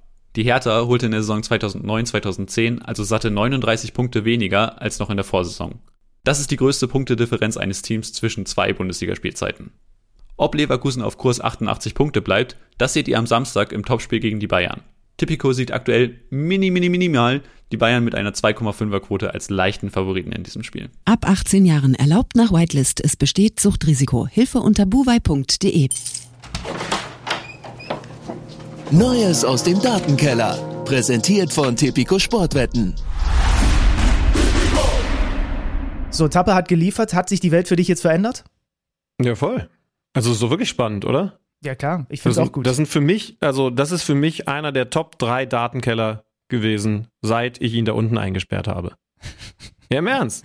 ja, ich finde es auch gut. Also im Guten, im Guten wie, wie im Schlechten. Aber, aber das, also ich habe an Leverkusen gedacht, aber dass Stuttgart da auch mit dabei ist, ist doch fantastisch, was ich für ein Bauchgefühl habe. Ja, kann man sich immer drauf verlassen, auf das schülerische Bauchgefühl, außer man fährt gemeinsam Zug oder Bahn. Ähm, wir kommen in den Samstagabend. Äh, Köln gegen Eintracht Frankfurt. Der Kölner, er kann es noch. 2 zu 0, Schütmann. In dieser Zeit, in der in Köln natürlich sowieso gefeiert wird, natürlich fällt in diese Zeit dann auch der erste Sieg unter Timo Schulz. Ist doch klar. Vorher sechsmal ohne Sieg. Jetzt schlägt man Frankfurt in einem intensiven Spiel, das Köln in die richtige Richtung bringen lässt, nachdem ein Kunko für ein sehr naives zweites Foul die gelb-rote Karte bekommen hat. Dann macht, es war ein ausgerechnet Moment, Ali Du nach Ecke richtig stehend das 1 zu 0. Also ein, ein Mann, der jetzt auch nicht immer komplett in der Bundesliga als angekommen bezeichnet wurde. Und nach einem Ballgewinn von Ljubicic gibt's nochmal einen Konter, den Thielmann wieder auf der Neuen, weil da die Mittelstürmer so langsam ausgehen. Das könnte Darmstadt nicht passieren. Ähm, der hat also wieder auf der Neuen gespielt und macht das 2 zu 0. Danach dann tut er sogar auch noch mit einer gelb-roten Karte. Das war ja vielleicht auch ein bisschen unglücklich, überengagiert mit einem Offensivfoul. Ellenbogen, also richtige Entscheidung vom Schiedsrichter, aber zumindest weniger naiv als das, was ein Kunku da gemacht hat. Und der erste FC Köln schlägt das durchaus ja verstärkte Frankfurt, fast das fleißigste Team auf dem Transfermarkt, ist eine Überraschung und zwar in beiderlei Hinsicht. Ja, vor allem, also wie krass wäre das? Da waren jetzt wieder fünf Spieler auf dem Feld, die maximal 22 sind. Das ist ja gerade das große Ding. Die konnten keine Transfers machen, die Kölner. Also setzen die im Gegensatz zum Beispiel zu Frankfurt, ne, wo man eben extern was zuholen konnte, setzen die auf den Nachwuchs. Und Timo Schulz hat gesagt, wir haben einen guten Nachwuchs und der hat es vielleicht unter Steffen Baumgart vorsichtig formuliert. Grüße gehen raus an Linksverteidiger Finkgräfe. Ähm, der hat es vielleicht nicht immer leicht, dann auch äh, sich mal zeigen zu dürfen. Ja, hochveranlagte Spieler, die äh, müssen, mussten sich vielleicht unter Steffen Baumgart etwas mehr beweisen, vorher schon, wie, so, wie man das auch immer formuliert. Aber wie krass wäre das jetzt, wenn die einfach mit so einer besseren äh, halben Jugendtruppe noch die Klasse halten? Kriegst du bei Frankfurts Neuzugang schon die Ks und die Ts richtig sortiert? Ikitike? Ikitike? Ich bin immer zu nah beim Etikett. Und deswegen, mhm. wenn du falsch anfängst bei dem Namen, kannst du natürlich hinten auch nur doof rauskommen. Ich glaube, man kann das irgendwie wegnuscheln. Das werde ich ja. mal gucken, wenn ich dann das erste Spiel habe. Ich, hab, ich, ich arbeite seit vielen Jahren mit dem äh, Konzept des Wegnuschelns. Ich habe zum Beispiel von Uli Hebel auch gelernt, dass der neue Union-Stürmer wahrscheinlich eher Vertesse als Vertessin ausgesprochen wird. Aber so ein N kann man auch wunderbar so leicht aushauchen, dass man nicht sicher ist, ob es da ist oder nicht. Dicke wurde eingewechselt für Kalajdzic, konnte aber nichts mehr ändern. Einer, der mit ganz, ganz viel Geschwindigkeit das Spiel verändern soll. Ich bin gespannt, ob die Neuzugänge alle funktionieren. Ne? Kalajdzic, habe ich gerade angesprochen, ist ja auch schon dabei. Ein Van de Beek zum ersten Mal draußen wurde jetzt auch nicht für die, was spielen sie, Conference League, ne? nominiert, was für mich kein gutes Zeichen ist. Ich habe bei dem am ehesten Sorge, habe ich auch schon vor ein paar Wochen mal gesagt. Ich nicht. Dass der, Halte ich gegen. Echt, ja? Ja. Okay, hab schon zu viele gute Sachen von ihm gesehen, jetzt seitdem er da im Trikot ist. Also, also ich muss gestehen, ich habe sie draußen gesessen oder wie? Ja, ich, ich muss gestehen, ja, also ähm, ich glaube, dass auch Dino Topmöller gesagt hat, es gibt Spiele, für die ist der perfekt fürs Frankfurter System und dann gibt es vielleicht aber auch mal so ein Spiel wie das jetzt eben beim ersten FC Köln, wo es nicht passt. Äh, ich muss eine Sache dazu sagen, deswegen, ich, okay, ich vertage das mit dem Gegenhalten noch mal ein bisschen. Ich habe Frankfurt nur einmal so aus dem halben Augenwinkel wirklich über 90 Minuten gesehen, seitdem er da ist. Ich habe dann eben in, in Zusammenschnitten, aber zumindest ein paar offensiv gute Dinge von ihm gesehen, aber das reicht natürlich noch nicht für einen Gesamteindruck, das stimmt schon. Ja. Wenn, wenn, wenn, das die Ultrakurven sagen würden. Wir vertagen das mit dem Dagegenhalten. Wir würden uns gerne vorher noch mal etwas mehr informieren. Nein, das war jetzt böse formuliert. Ähm, was haben, also genau, im Sonntag warst du ja im Einsatz. Yes, Sir. Ich war bei Leipzig gegen Union und RB Leipzig, da war schon, hat man auch gemerkt, so Interview mit Marco Rose, hat mir dann natürlich auch die Pressekonferenz vorher angeguckt, die haben dreimal in Folge verloren, so, jetzt kommt Union, was sich so stabilisiert hat und man war schon gespannt zu sehen. Marco Rose hatte gesagt, irgendwie, ähm, wir müssen das Vertrauen wiederbekommen in uns selbst. Wir dürfen uns nicht treiben lassen. Und er wollte auch eine gewisse Schärfe. Das waren, glaube ich, so die, die, die wichtigsten Schlagworte bei mir im Interview vorm Spiel, wollte er sehen. Und das hat seine Mannschaft von Beginn an umgesetzt, verändert vom Trainer. Der bringt Gulacsi hinten für Blaswig, also wechselt den Torhüter, hat gesagt, das ist auch einfach der Gesamtkonstellation gerade geschuldet. Das liegt nicht an den Leistungen von Blaswig. Es gibt Leute, die das ein bisschen anders sehen. Und er hat hinten Orban wieder von Beginn an drauf. Also ein bisschen mehr wieder die die gute alte, wenn man es bei, bei RB sagen kann, äh, RB-Zeit mit zwei der Charakterköpfen und dazu kommt dann noch, also Orban gibt die natürlich, sieht man allein schon beim 1-0, wie er sich da in den Kopfball reinwirft und dadurch entsteht dann das ganz frühe Tor durch Openda. Ähm, aber es kommt dann halt auch noch ein Xavi dazu. So, und, und was ihnen äh, Orban so ein bisschen an Stabilität und mehr Robustheit gibt und auch ein bisschen mehr Ruhe vielleicht da hinten raus, das gibt ihnen dann Xavi in, Kom in Kombination mit Olmo halt, ähm, ja, was die besonderen Momente gegen den tiefen Block angeht. Ich glaube, dass sie eine wahnsinnig gute Aufteilung Kombination vorne drin haben mit Cesko und Openda. Ich, ich, ich finde ja. Cesko fantastisch. Leider wurde das Tor des Monats, mindestens mal Tor des Monats, wegen Abseits richtigerweise zurückgepfiffen. Olmo hinterm Standbein auf den Kopf von Cesko, der diese Wucht hat. Das, was Openda als tiefen Schwerpunkt hat, das hat er halt als Qualität so zwei Meter über dem Schwerpunkt von Openda. Und trotzdem hat er ja die Geschwindigkeit, um da nicht als Fremdkörper zu agieren. Und du hast es gesagt, Xavi und, und Olmo ist ja, Leverkusen hat was zu bieten, Bayern hat was zu bieten, aber ansonsten natürlich auch das, das Maß der Dinge in der Bundesliga, was das Spielerische angeht. Finde ich schon sehr spannend und deswegen kann man zwar fragen, warum eigentlich nur 2-0, wenn die dir so, äh, so, so lobt, aber müssen wir sogar sagen, wenn es nicht die womöglich beste Torhüterleistung der Saison gewesen ist, wäre es auch noch deutlich höher ausgefallen. Ja, Schwolo war überragend. Renault war kurzfristig krank, der war ja eigentlich in einer guten Verfassung in den letzten Wochen und Schwolo kommt rein und hat ein überragendes Spiel, hat auch im Interview äh, bei mir nach der Partie gesagt, wie, ja, wie wichtig ihm das auch dann irgendwie war, dann jetzt sofort zu zeigen, dass er helfen kann und so, ne, weil keine leichte Zeit für ihn. Ähm, das ist eh aus Unioner Sicht, am Ende ist es ein Bonusspiel gewesen. So, jetzt kommt das, jetzt kommt das Mainz-Ding. Das ist das letzte Mal, wo Bielitzer nicht an der Seitenlinie steht. Es ist, gibt, gab immer noch kein klares Bekenntnis, dass er dann auch gegen Wolfsburg auf der Bank sitzt. Finde ich irgendwie ein bisschen komisch, aber mein Gott, ist so. Ähm, und interessant, aber das passt ja dann zu dem Spiel, was du am Sonntag nochmal genauer beobachtet hast. Sie haben Behrens abgegeben, ne? Ja. einen der Lautsprecher so. Der hat zwar nicht getroffen, lange nicht mehr getroffen, aber war schon natürlich so ein, ein, eine Korsettstange, würde ich sagen, in diesem, in diesem Team. Der ist jetzt in Wolfsburg. Naja, es ist doch verrückt, dass sie den auch noch abgeben, nachdem sie mit einem absoluten Überangebot in die Saison gegangen sind und jetzt in der Winterpause also Becker, Fofana und Behrens aus dieser Offensivabteilung weggeben. Ja, Krass, ne? sie haben einen mhm. dazu geholt und, und da gibt es jetzt auch gerade Leute, die in der Hinrunde noch nicht so viel Rolle gespielt haben, aber es ist schon, ist schon crazy, was sie, was sie da jetzt machen. Behrens hat direkt von Beginn an gespielt beim VfL, die damit auch das, das Spielsystem ja schon so ein bisschen verändern, ne? also die, die Statik logischerweise. Ähm, und da fand ich dann das Duell gegen Hoffenheim auch aus taktischer Sicht besonders interessant, denn Wind und Behrens zusammen vorne für den VfL Wolfsburg bedeutet halt, dass du zwei Spieler hast, die du in der Luft einsetzen kannst, dass du aber eben auch zwei Spieler hast, die nicht über die absolute Geschwindigkeit verfügen. Hoffenheim macht das noch klassisch, so wie Wolfsburg das zuletzt eigentlich auch immer gemacht hat, mit dem, mit dem typischen Zielspieler und dem klassischen Tiefenläufer. Welchhorst Bayer. Ja. ja. Bayer macht genau mit seiner Qualität der Geschwindigkeit das 1 zu 0, als er sich gegen den nicht gut aussehenden Bornau durchsetzt. Und interessanterweise macht Wolfsburg dann das 1 zu 1 mit dem Modell VfL für die Rückrunde. Wandspieler Behrens und der gerade eingewechselte Mayer macht das 1 zu 1. Wrangs hatte sich da verletzt, hat ein paar Sekunden gedauert, da trifft Mayer. Und dann gibt es, ähm, also, also das Spiel wurde dann, wurde dann sehr, sehr äh, kurios 2 zu 1 ähm, für Hoffenheim nach Castells, Bar Arnold, Missverständnis, Ballverlust, äh, Prömels Abschluss dann auch noch ein bisschen abgefälscht, alles irgendwie sehr unglücklich. Aber Mayer, also der Typ, der reingekommen ist, wird erst gefault und macht dann selber auch noch den Elfmeter zum 2 zu 2 gegen ausgerechnet den, gegen den punktschießend starken Baumann. Ähm, und dann gibt es, hast du das mitgekriegt, eine Wahnsinnschance in der zweiten Halbzeit. Endstand 2 zu 0, äh, 2 zu 2, sorry, weil Bayer zwar allein aufs Tor zuläuft, aber irgendwie selber auch irritiert ist. Ja, ja. Also. Habe ich gesehen, ja. Das, also, Castells hört offensichtlich einen Pfiff und denkt, das ist ja vom Schiedsrichter, warum auch immer, ich weiß nicht, ob er was danach gesagt hat dazu, habe ich jetzt noch gar nicht gelesen. Er spielt den Ball dann so raus. Ich meine, nur weil da das Spiel unterbrochen ist, musste er jetzt nicht den Ball rausspielen. Und das Ganze aber auch so ohne Körperspannung, das erkennt man auch bei der, bei der Hälfte der Wolfsburger Mannschaft.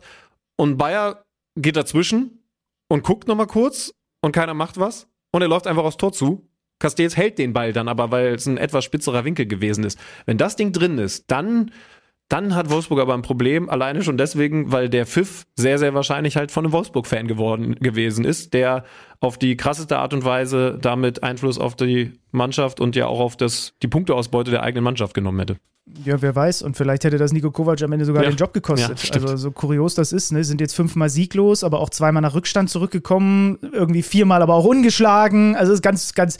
Wolfsburg ist wild. Wolfsburg ja. ist einfach nur wild. Ja, und es ist natürlich, also ja, Hoffenheim 2 zu 2, wenn das alleinstehend so zu bewerten wäre, okay. Aber davor hattest du ja unter anderem auch Köln und ähm, irgendwann ist es dann halt ein bisschen zu dünne mit Remis.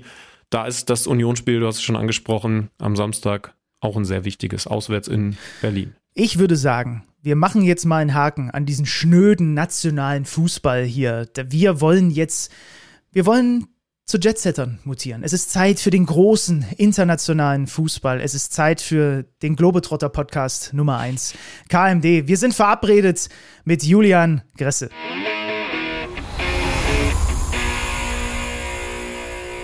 Er hat es geschafft. Ich weiß gar nicht, ob er, ob er selber weiß, in welcher Zeitzone er sich gerade befindet, aber ich sehe ihn. Er ist da. Julian, schönen guten Tag. Willkommen ja. im Podcast, Julian Gressel. Danke, danke. Danke, dass es geklappt hat. Ähm, ja, ich bin jetzt hier gerade in Tokio. Es ist fast Mitternacht hier. Ähm, ja. Also es ist, es ist, wirklich ein, ist wirklich ein verrückter Trip, den ihr da im Moment gerade habt. Ne? Also gestern noch Hongkong, ist richtig? Heute, ja. heute Tokio und, und, und wann geht's wieder Richtung USA? Also jetzt heute ist ja 5. Februar, Montag, also noch für ein paar Minuten. Ähm, und dann ähm, haben wir einen, einen Trainingstag hier am 6. und am 7. Mittwoch spielen wir dann und dann geht's wieder, wieder nach Hause. Ähm, fliegen dann nochmal 15 Stunden zurück nach Miami. Und ja, dann waren wir zwei, zwei Wochen, zweieinhalb Wochen unterwegs. Knapp über zwei, ja ein Welt- und Zeitreisender. Es ist ja nicht nur Hongkong und Japan, die waren ja vorher auch noch Saudi-Arabien, haben wir eben noch geguckt, was eigentlich Neymar und gut, CR7 hat nicht gespielt, aber was die noch so können. Äh, gestern Hongkong, da gab es am Ende ein bisschen, bisschen Unmut im Stadion. Leo, Leo Messi nicht gespielt, das war wahrscheinlich ein bisschen, bisschen seltsam, oder? Der Rahmen da. Ja, haben Sie, haben Sie, haben Sie geboot, weil Messi nicht gespielt hat oder weil du gespielt hast? Das war's. ja. das, äh, Gressi und Messi kann man nicht so ehrlich auseinanderhalten, deswegen, ja, nee. ähm, nee, es war natürlich erstmal, muss ich sagen, war das ein Wahnsinnsempfang, den wir da bekommen haben in Hongkong.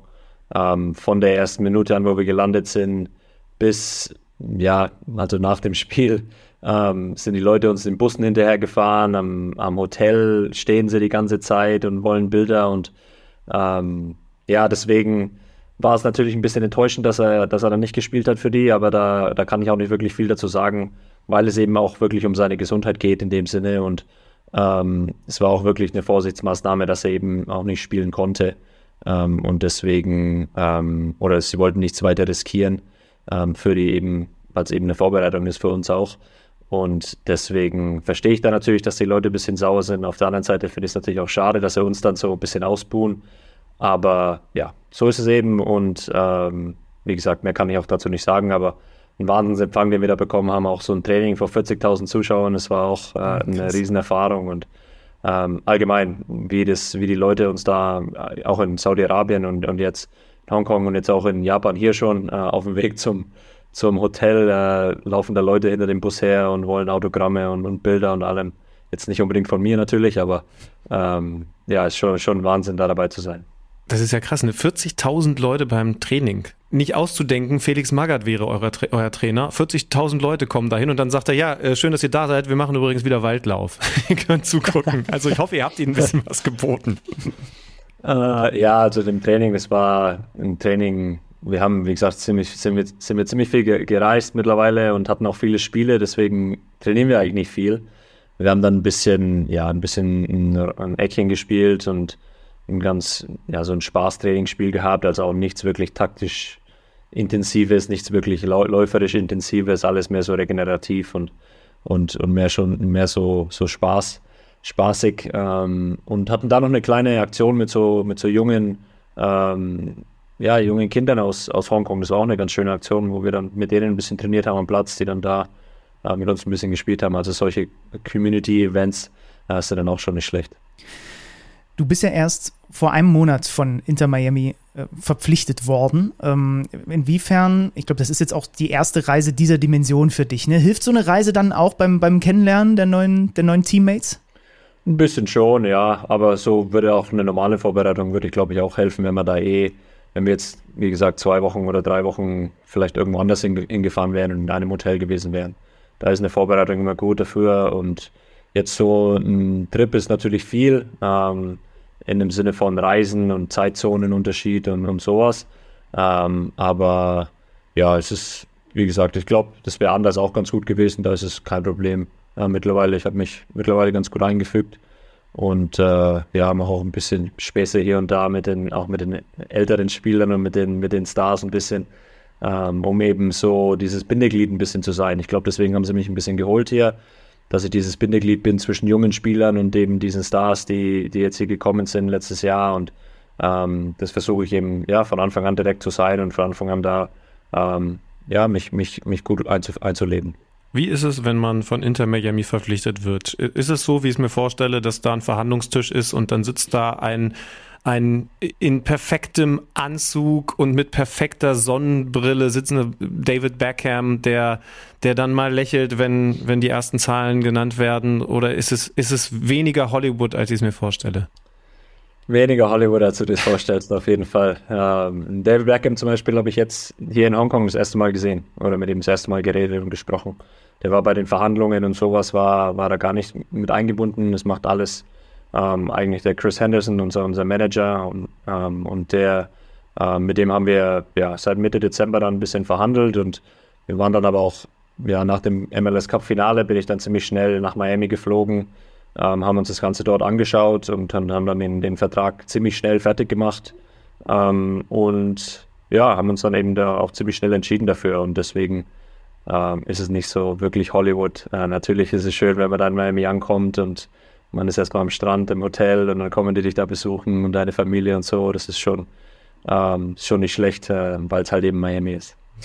Und ein paar Prozent sind auch Faktor Messi bei deiner Entscheidung pro Miami gewesen? Ja, auf jeden Fall. Ich würde, würde glaube ich, lügen, wenn, äh, wenn, wenn das nicht der Fall gewesen wäre. Ähm, es ist, äh, ja, es war, also es ging bei mir eigentlich zwischen Miami und New England, ähm, bei den New England Revolution in der, in der, auch in der MLS und da war halt der, ähm, ja, also da wollte meine Frau ein bisschen mehr hin, äh, wenn ich ehrlich bin, weil äh, sie eben aus Boston kommt und deswegen, und ich da auch zur Schule gegangen bin, also auf Providence College, das ist auch da in der Nähe, haben wir ganz viele Freunde noch und Familien und Verwandte und allem.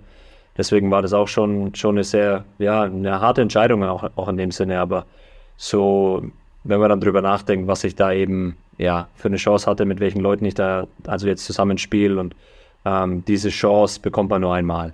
Ähm, und deswegen, äh, musste ich das auch, auch so nehmen und das habe ich auch so meiner Frau erklärt und die ist immer auch nicht böse, die versteht das vollkommen. Ähm, und freut sich dann jetzt auch auf, aufs warme Wetter und auf das Leben in Miami natürlich. Also es war jetzt auch nicht so, dass sie dann da, dass ich sie da jetzt mit hinschleppen musste, ähm, sondern es war, war schon dann eine Entscheidung, die wir auch als Familie getroffen haben und ja, eine Entscheidung, die in dem Sinne dann schon eigentlich einfach war. Ey, Benny, mir ist gerade erst eingefallen, dass wir beide mal zusammen im Urlaub in Miami waren. Ne? Also, also wir können zumindest nachvollziehen, was, äh, was ja, da jetzt auch die Vorzüge an, an Miami sind. Äh, nur da war halt zu der Zeit noch kein Lionel Messi da. Sag mal, ist das so, wie ich es mir vorstelle? Weil du gesagt hast, du bist auch so ein bisschen als Bindeglied vorgesehen. Da ist jetzt ein Luis Suarez. Man kennt noch die Bilder aus Barcelona, wie die beiden, also gefühlt auch, also ich glaube, zusammen aufs Klo gegangen sind. Die hängen schon sehr viel miteinander ab. Ne? Um jetzt mit denen zu connecten, musst du zum Beispiel auch diesen klassischen Tee, was, die haben immer diesen besonderen Tee, ne? Mit, äh, mit Martin, so. muss, muss man den haben, damit man von denen akzeptiert wird? Nee, nicht unbedingt. uh, mir schmeckt er. Schmeckt schon ganz gut, wenn ich ehrlich bin. Ich trinke ihn jetzt aber nicht so wie die ihn trinken, weil es mir ein bisschen zu viel Aufwand ist, wenn man den da immer rumtragen muss so. Aber nee, die sind, ja, natürlich kennen sie sich gut. Und auch mit dem, mit dem Jordi Alba und dem Sergio Busquets, das sind natürlich vier, die sind gute Freunde. Ne? Die, die leben da zusammen in der Nähe, in Fort Lauderdale, glaube ich. Ähm, und ja, sind natürlich zu viert da immer unterwegs. Auch, auch merkt man das natürlich im Training und im, im Trainingsgelände, wenn sie sind, dass sie immer zu viert viel machen, ähm, was auch normal ist und was auch okay ist. Ähm, es ist aber jetzt nicht so, dass sie da komplett abgeschottet sind von der Mannschaft und dass sie da mit keinem anderen reden und, und, dann nur unter sich sind oder so. Das ist überhaupt nicht so. Die machen Späße mit allen Spielern. Vor allem der Jordi Alba ist ein echt, echt witziger Typ, wenn ich ehrlich bin. Ähm, auch wenn das sein, sein Englisch nicht ganz so gut ist. Ähm, aber nee, ist echt, also es macht echt Spaß und ist echt ein ganz guter Mix bis jetzt und ähm, ist natürlich äh, ja eine lange Saison, die wir vor uns haben und deswegen brauchen wir das auch schon ein bisschen so diese Bindung zwischen, zwischen den vier und dem, dem Rest der Mannschaft. Ne? Und deswegen ähm, ja, versuche ich das eben von Anfang an direkt so zu machen, dass wir, ähm, dass wir hier das schaffen und, und dass wir da eine gute, gute, gute Mannschaft in dem Sinne sind dass es nicht eben nur die vier und, und der Rest der Mannschaft sind. So. Ich habe zwei existenzielle Fragen. Frage Nummer eins. Hast du dich schon mit Messis Bodyguard angefreundet? Das ist, glaube ich, wichtig. er folgt mir auf Instagram, also ich glaube mir schon, Bang! dass wir Freunde sind jetzt. Ja. Ja. Vielleicht aber auch nur, weil er dich beschatten will. Vielleicht. Ja. Wer weiß das schon so genau? Oh, was ist das mit diesem Deutsch-Amerikaner? Das gucken wir uns nochmal genauer an. ähm, und Frage Nummer zwei. Was hat denn der Messi vom Gressel bislang schon lernen können auf dem Fußballfeld? Puh, das ist eine gute Frage. ähm, nee, also wir hatten Vielleicht ein bisschen Englisch. So. Das ist vielleicht das Einzigste, ja, genau. Ähm, nee, es war, also von Anfang an, ja, haben wir natürlich, ist erstmal für mich natürlich riesig, mit denen auf dem Platz zu stehen, mit ihm auf dem Platz zu stehen. Und am Anfang, die erste Woche war auch ein bisschen so, wo ich mir, man muss man sich schon konzentrieren, dass man nicht so die ganze Zeit so, also starten ein bisschen und dann in so Awe verfällt, so ein bisschen, sondern man muss sich da wirklich, ja, ein bisschen kneifen und sagen, hey, das ist dein Teammate, ne? das ist dein Mannschaftskollege und du, ähm, ja, es, es, wird normal, dass der jetzt so bei dir spielt, so in der Art. Ähm, und ja, wir haben ein bisschen, bisschen gescherzt in letzter Zeit oder die ganze Vorbereitung schon über sein, sein Englisch und mein Spanisch, weil ich eigentlich ziemlich gut Spanisch verstehe ähm, mittlerweile, aber halt nicht so viel spreche. Und ich glaube, er versteht viel Englisch und spricht aber nicht viel. Mhm. Ähm, deswegen ist es so, sind wir so ein bisschen gleich. Und dann, ich habe dann ein paar Mal zu ihm was auf Spanisch gesagt am Platz, also so ganz simpel. Ähm, und er hat dann sogar einmal während dem Spiel ähm, zu mir was auf Englisch gesagt. Und danach hat er mich so gefragt, und Englisch, good or no? und so lachend während dem Spiel. Und das sind halt so coole Momente, die, äh, die sind schon richtig schön und die sind äh, natürlich ein bisschen sur surreal, äh, wenn ich ehrlich bin. Ähm, aber ja, deswegen vielleicht ein bisschen Englisch. Ja. Krass, ja. Ey, mittlerweile bist du ja wirklich höchst erfahren. Ne?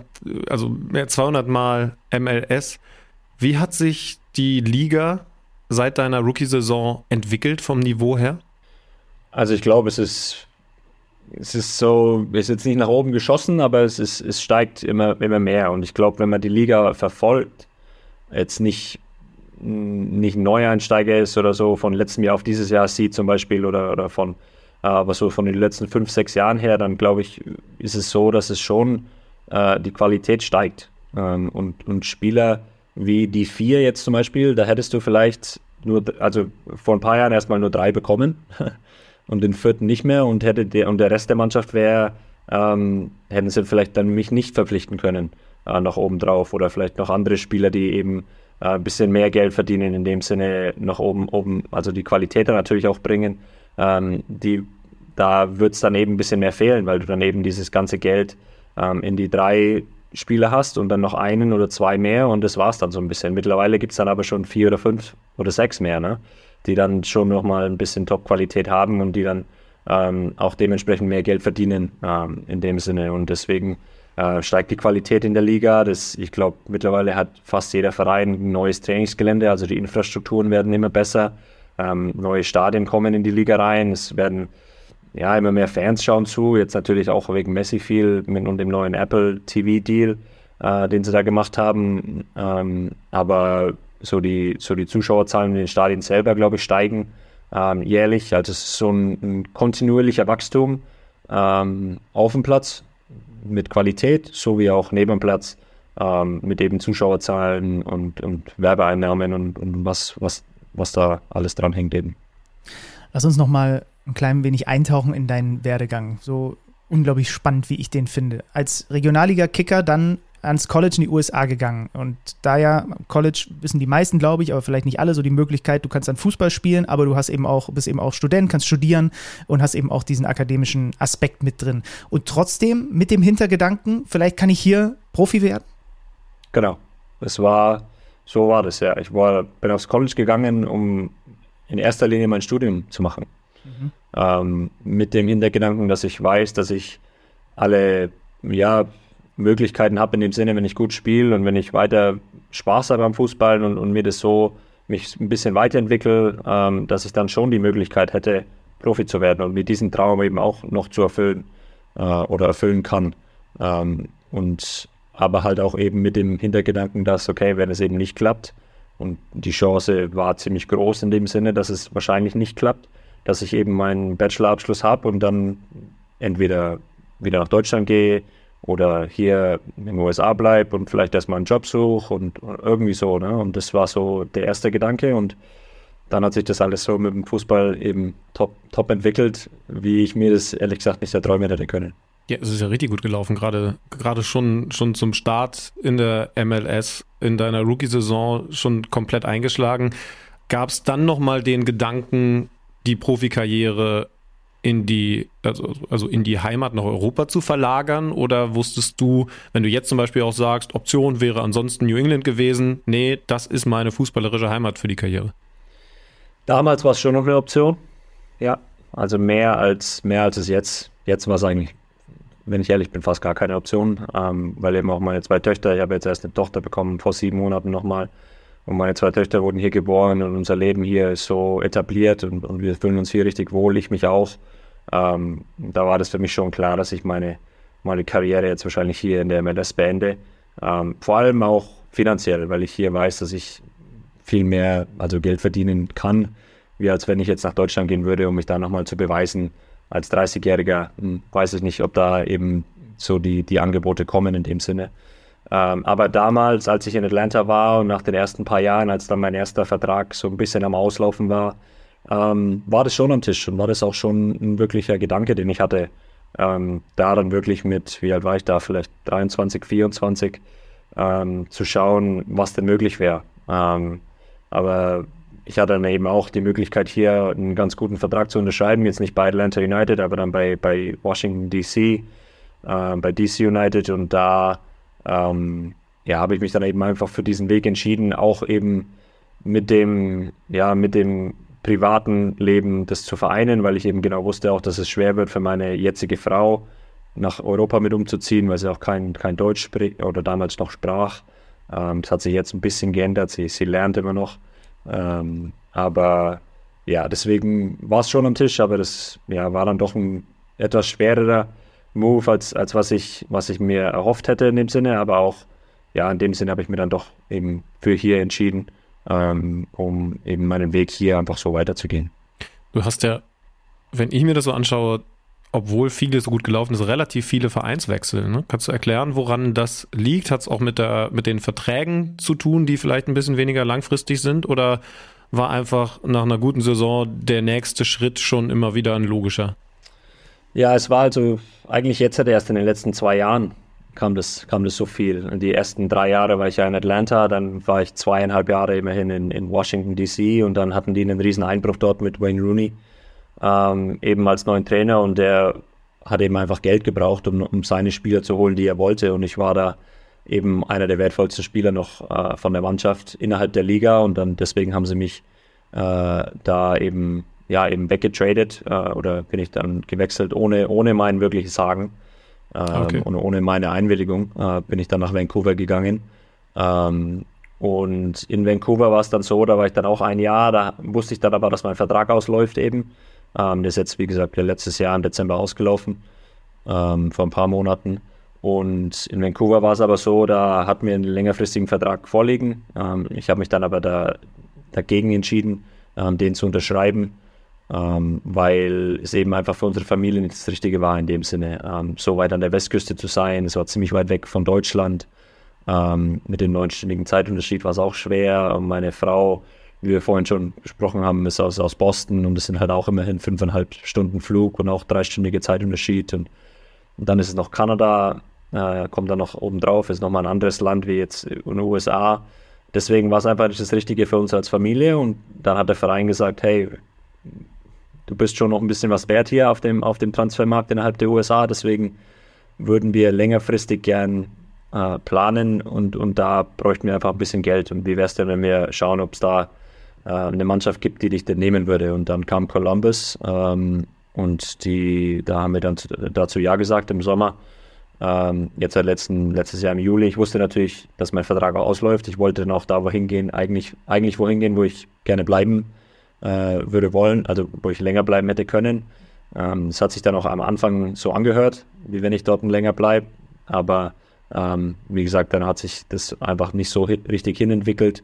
Ähm, es hat einfach nicht so wirklich gepasst zwischen mir und dem Verein. Der Spiel, also so, so, ein Spielertyp war ich einfach nicht für den Trainer.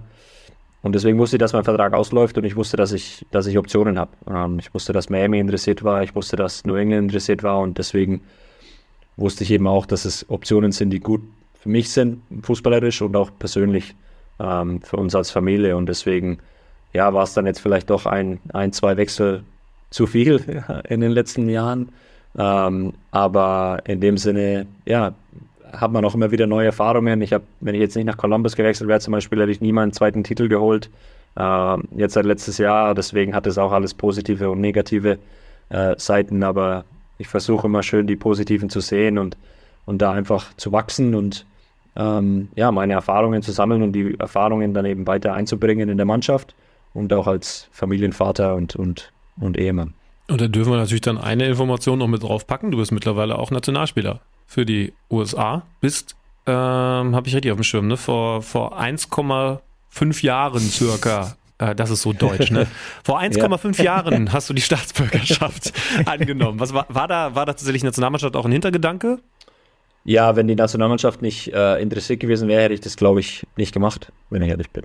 Ähm, weil okay. ich meine deutsche ähm, Staatsbürgerschaft, also ist mir schon wichtig in dem Sinne und ich sehe mich auch als deutscher Amerikaner, nicht jetzt als Amerikaner, sondern ich bin immer noch Deutscher, deutsches Blut fließt durch, durch meine Adern hier und ähm, ich äh, vermisse meine Familie in Deutschland jeden Tag ähm, und ähm, wünschte, ich würde sie öfters sehen wenn ich ehrlich bin. Aber ja, wenn die, wenn die Nationalmannschaft damals nicht irgendwie ein bisschen, bisschen angefragt hätte, wie schaut es denn aus, wie schaut es denn aus, dann hätte ich das wahrscheinlich auch nicht gemacht. Aber ähm, ja, es war, glaube ich, im November ähm, 2021, wenn ich mich nicht alles täuscht. Ähm, oder 22, nee, 22, kurz vor der WM. Ja, kurz vor der WM. Ähm, ein, bisschen, ein bisschen zu knapp vor der WM. Ähm, sonst hätte ich es vielleicht irgendwie noch mit reingeschafft, wer weiß.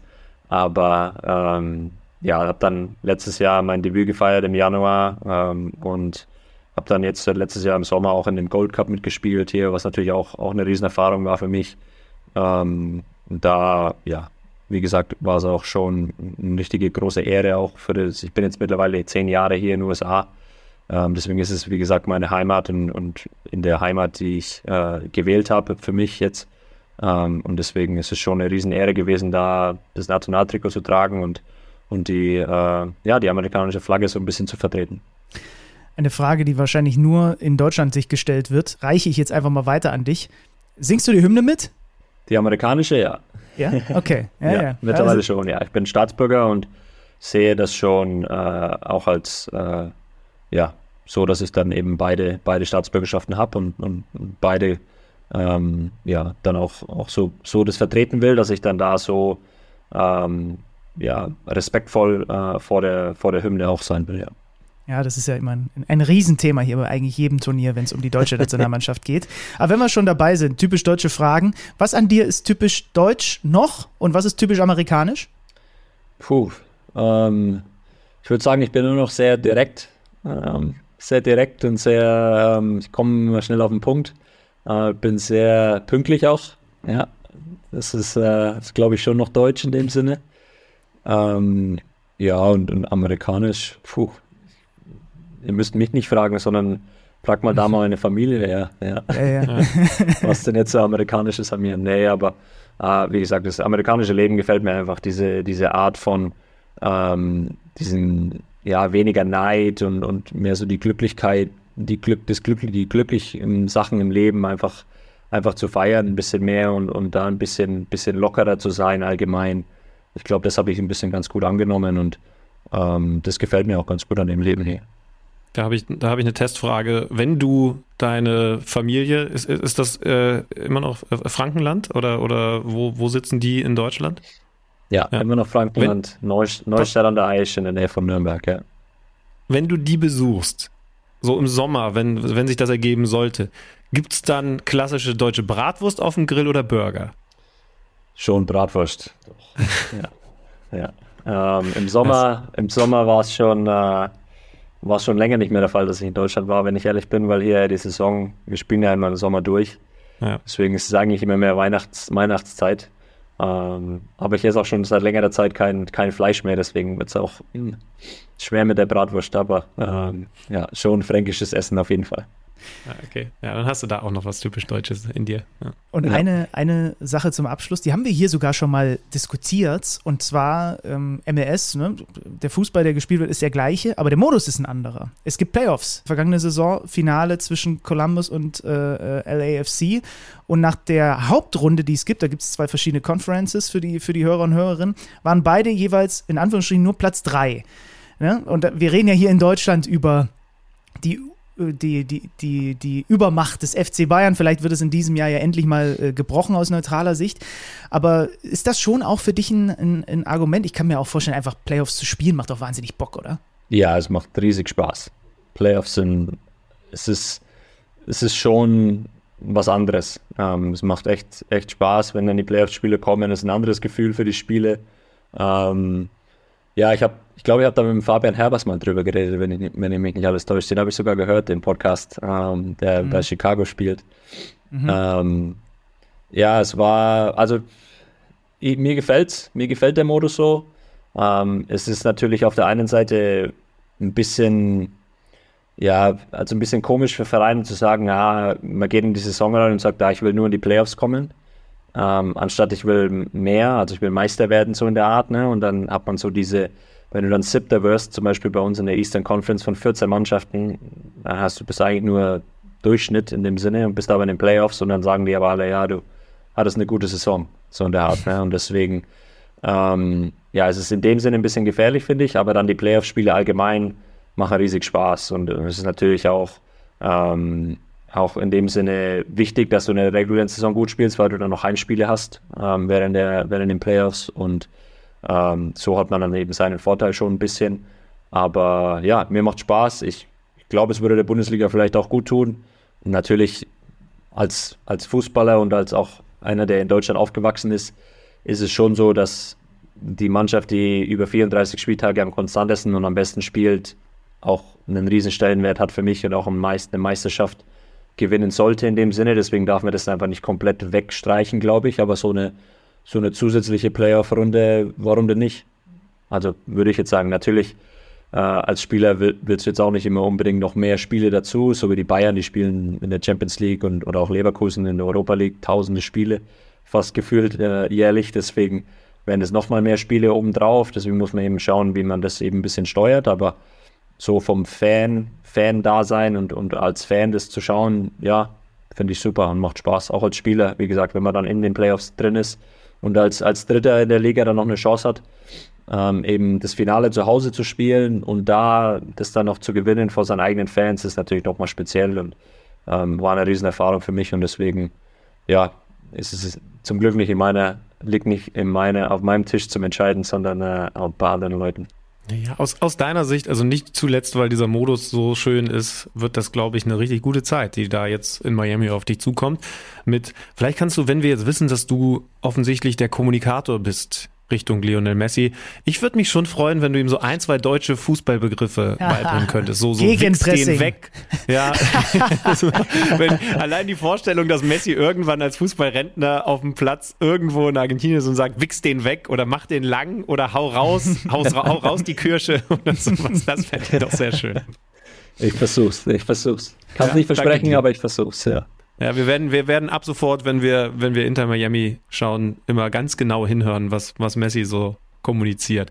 Julian, ganz vielen Dank. Jetzt ist wahrscheinlich schon nach Mitternacht, ne? Also äh, Chapeau und vielen Dank, dass du dir Zeit genommen ja, hast. Hut ab. Und alles Gute für die Zukunft. Da wartet ja einiges Tolles. Sehr gerne, habe mich gefreut und danke. Dankeschön.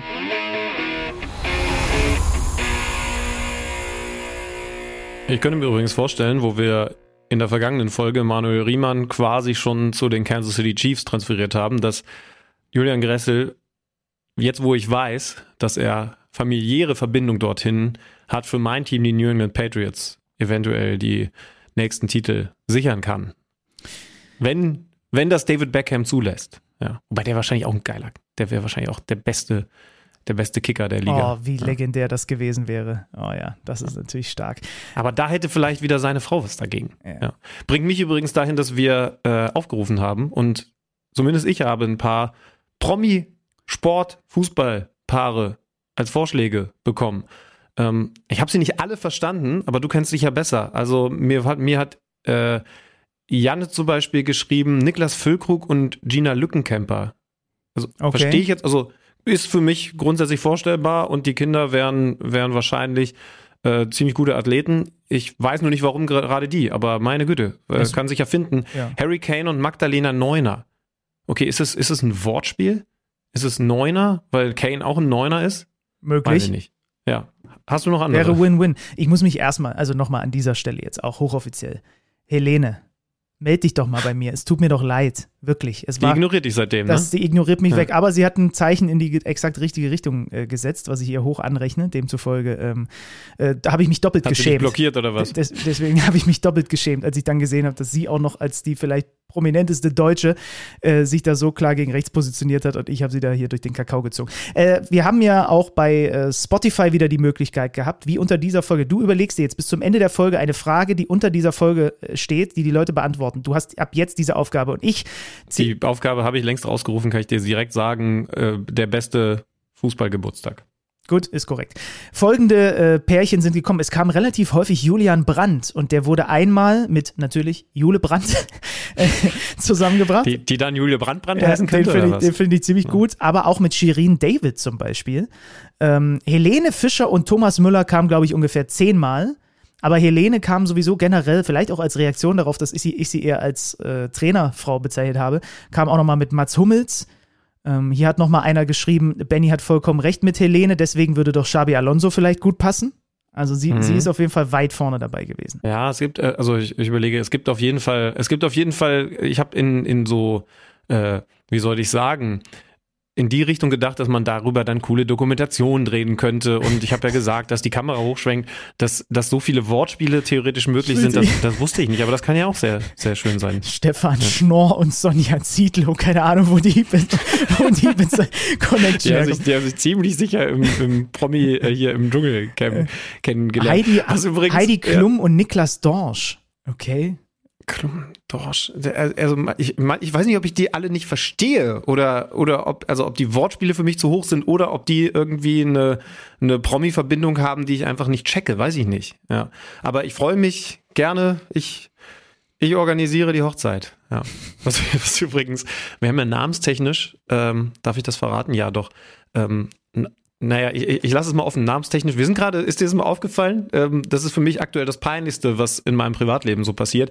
Wir sind in einer gemeinsamen WhatsApp-Gruppe für einen lieben Freund äh, und seinen Junggesellenabschied. Ja. Da bist du mit drin, oder? Da bin ich drin, Wir, wir, wir müssen den Namen ja nicht sagen.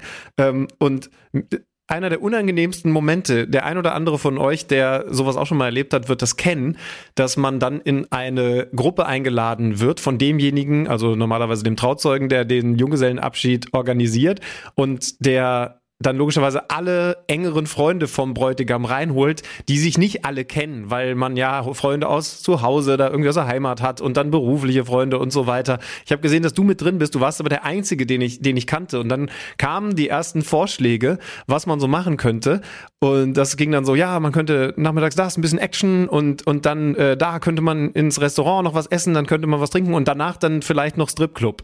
Und dann hat einer geschrieben, ja, äh, danke fürs Organisieren, super cool. Ähm, wäre bei allem außer Stripclub dabei. Aber das muss jeder für sich selbst entscheiden. Und das fand ich so streberhaft, dass ich mir dachte, mein erster Beitrag in dieser Gruppe ist, hi, wäre bei allem außer Stripclub raus. Und es hat niemand drauf geantwortet. Und ich glaube, alle denken, dass ich der letzte Larry bin, der das ernst gemeint hat. Und nicht mal du als einziger, der mich kennt aus dieser Gruppe, hast da irgendwie mal ein Lach-Emotikon oder so geschickt. Das natürlich. steht da jetzt einfach noch. Natürlich, ich habe, glaube ich, direkt auf die Nachricht, wollte ich zumindest einen lachenden Smiley setzen. Hast du nicht? Das, der Nein. stand ganz lange alleine da. Oh Gott. So, ich habe die mich denken köstlich jetzt, amüsiert, als ich das gelesen bei habe. allem raus bin, wenn es nicht im Stripclub geht. Ich Extrem. Ich habe mehrfach in dieser Gruppe geschaut, ob jetzt endlich mal bitte jemand was dazu schreiben kann. Ja, sehr schön. Hast dich direkt, hast dich direkt äh, blamiert. Komm, wir bleiben international. Also wir haben jetzt MLS und Asien und ein bisschen Saudi-Arabien quasi in einem Abwasch äh, mit erledigt, mit noch Argentinien dabei, wenn wir ehrlich sind. Jetzt ist es Zeit. Es war der Wunsch von vielen von euch, dass wir uns mal intensiv beschäftigen mit diesem tollen Turnier, was es da gerade einfach gibt und was auf die Zielgerade abbiegt. Der Afrika Cup. Ja, total. Sexy. Der Stripclub unter den Fußballturnieren.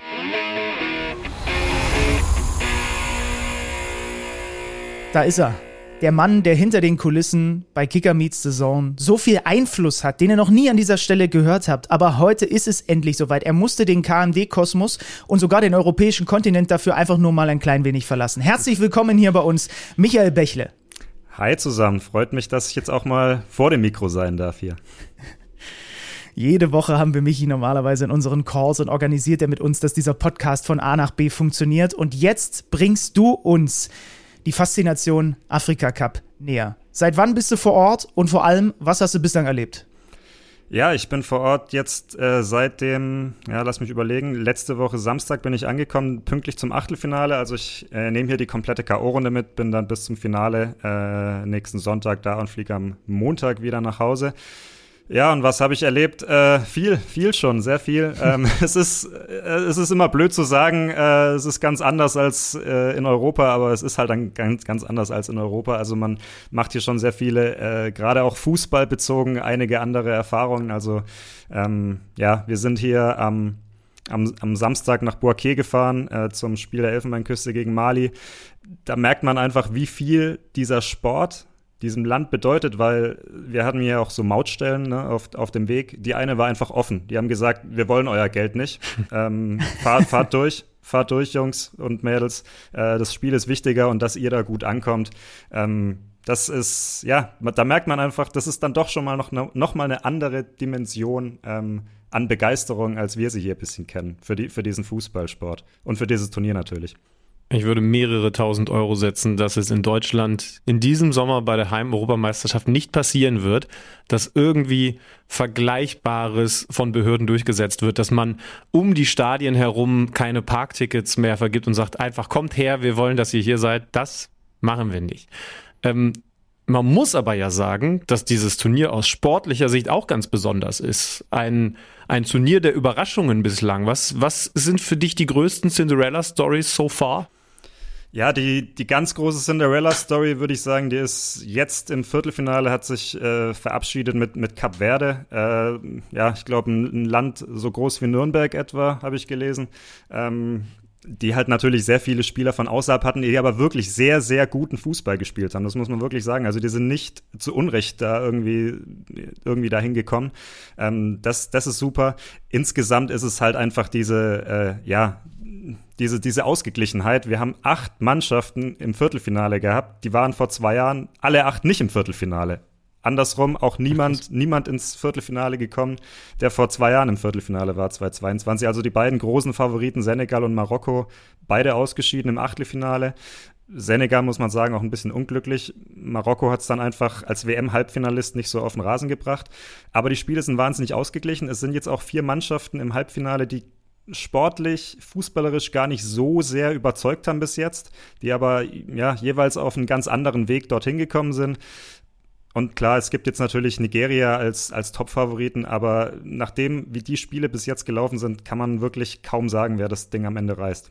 Nigeria spielt gegen Südafrika, die Elfenbeinküste gegen die Demokratische Republik Kongo. Das sind die letzten vier bei diesem Turnier mit vielen Überraschungen. Wenn du jetzt Kap Verden und das spielerische Niveau schon angesprochen hast, wie ist das grundsätzlich bei diesem Turnier, das spielerische Niveau? Es ist auf jeden Fall im Vergleich zum äh, Afrika Cup 2022 höher. Ähm, auch hier wieder, man darf nicht zu, zu viel erwarten äh, weil Punkt Nummer eins, ähm, also ich habe jetzt für euch hier gerade die Klimaanlage ausgeschaltet, aber ich merke schon, wie es mir hier langsam warm wird.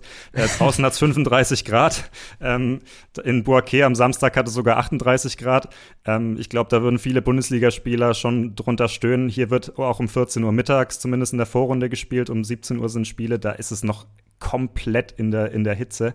Ähm, da ist natürlich dann eine andere Intensität, als wir sie vielleicht aus dem europäischen Fußball teilweise kennen.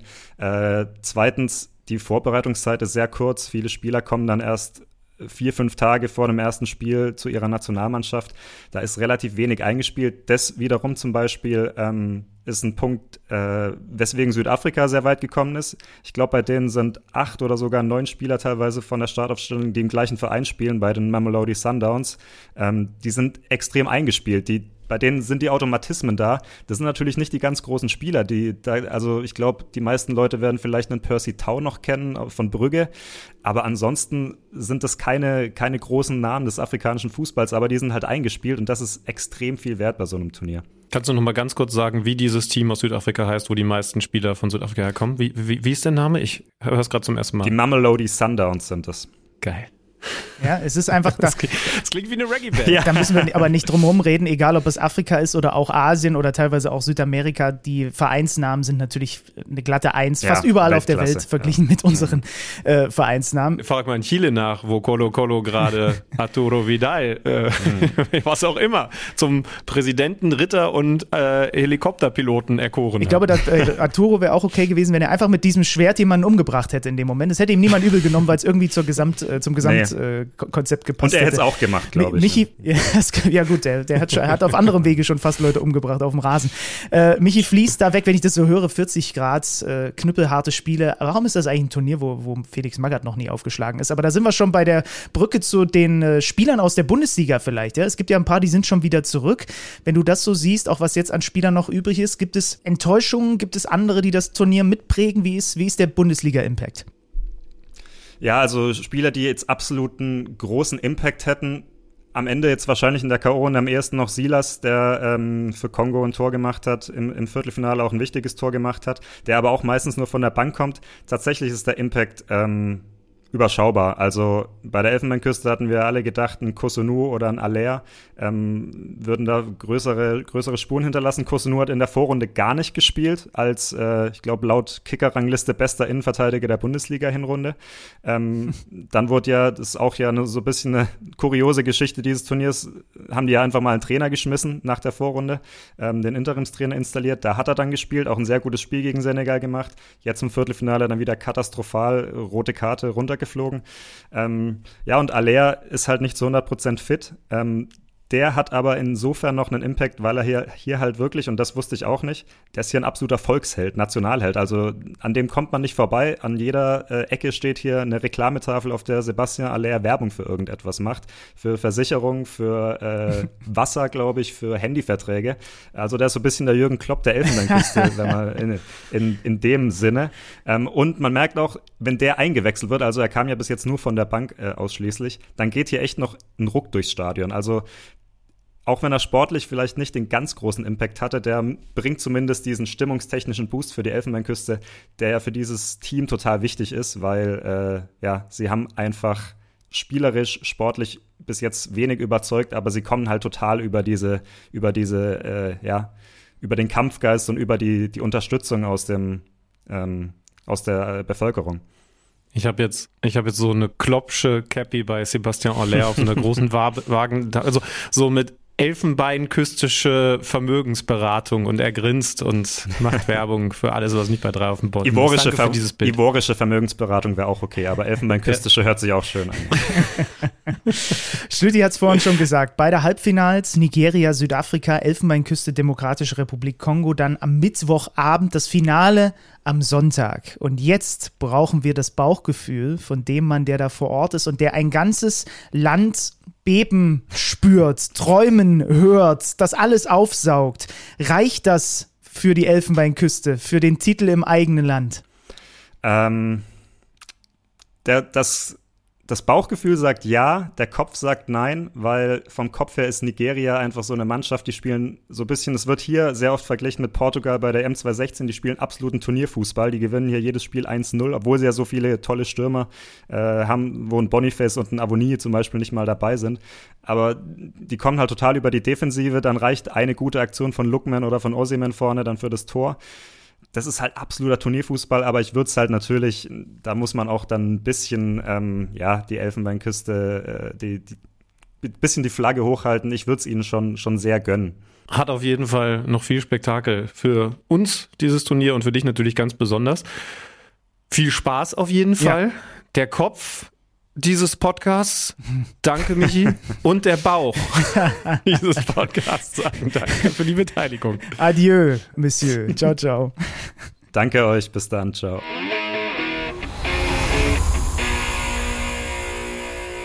Ach, das hat richtig, also ich habe jetzt richtig Bock auf diese beiden Halbfinals am Mittwochabend. Werde ich mir schön jönnen. Ja, wobei wir der Vollständigkeit halber sagen müssen, dass es ja auch noch ein anderes großes Turnier gibt, nämlich da, wo Julian Gressel gerade ist, nämlich in Asien. Mhm. Was interessant mit Blick auf dieses Topspiel am Wochenende ist, weil da ja gerade Min Jae Kim spielt mit Südkorea und der ist im Halbfinale noch mit dabei, ne? Genau, die spielen gegen Jordanien morgen und das zweite äh, Halbfinale ist dann am Mittwoch Iran gegen Katar. Es gibt kein Spiel um Platz drei. Das heißt, sollte, was glaube ich eine halb, halbe äh, Weltsensation wäre, Jordanien sich gegen Südkorea durchsetzen, könnte man theoretisch, den hätte man noch drei Tage Zeit, um den wieder nach Deutschland zurückzufliegen. Ich weiß allerdings nicht, ob das dann tatsächlich so realistisch ist, dass Thomas Tuchel ihn sofort dann auch einsetzt. Wobei machen sie ja mhm. eigentlich nach so Länderspielabstellungen, wo die ja auch oft genug nach Asien fliegen müssen, machen sie ja dann auch manchmal, ne? Ja, stimmt. Ja. Hm. Du sag mal, äh, haben wir eigentlich unser Asien-Thema äh, sauber zu Ende verfolgt? Wir mit unserem journalistischen äh, ähm, Anspruch ähm, wir, wir hatten ja Torben Witajewski mit drin. Der war jetzt aber nicht beim Asien Cup dabei, ne? Ich glaube nicht, nein. Ach, wir sind, ja, kann ich dir auch nicht genau sagen. Ich war jetzt schon wieder total fokussiert drauf. Also, ne, wenn wir über Minjay sprechen, also Kostonu haben wir gerade gehört, dadurch, dass es beim Afrika Cup ein Spiel um Platz 3 gibt, der ist jetzt im Halbfinale gesperrt, aber der ist dann ja für eins dieser beiden Spiele auch wieder eine Option. Das heißt, das, ist, das, das Ding ist aus Leverkusen Sicht durch. Ähm, Tabsoba ist ja jetzt sogar schon wieder in der absoluten Schlussphase gegen Darmstadt nochmal eingewechselt worden. Adli war auf der Bank. Also könnte, also auch was man so von Xabi Alonso gehört hat, wird, Tabsoba ist doch klarer Startelf-Kandidat fürs Topspiel, oder? Ja, total.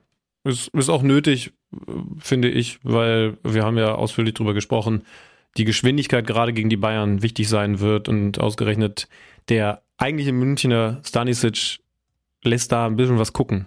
Ähm, übrigens, ich habe währenddessen geguckt, Pakistan, also das Team von Torben Witajewski, ist äh, nicht dabei gewesen. Das wäre ja auch die absolute Übersensation gewesen.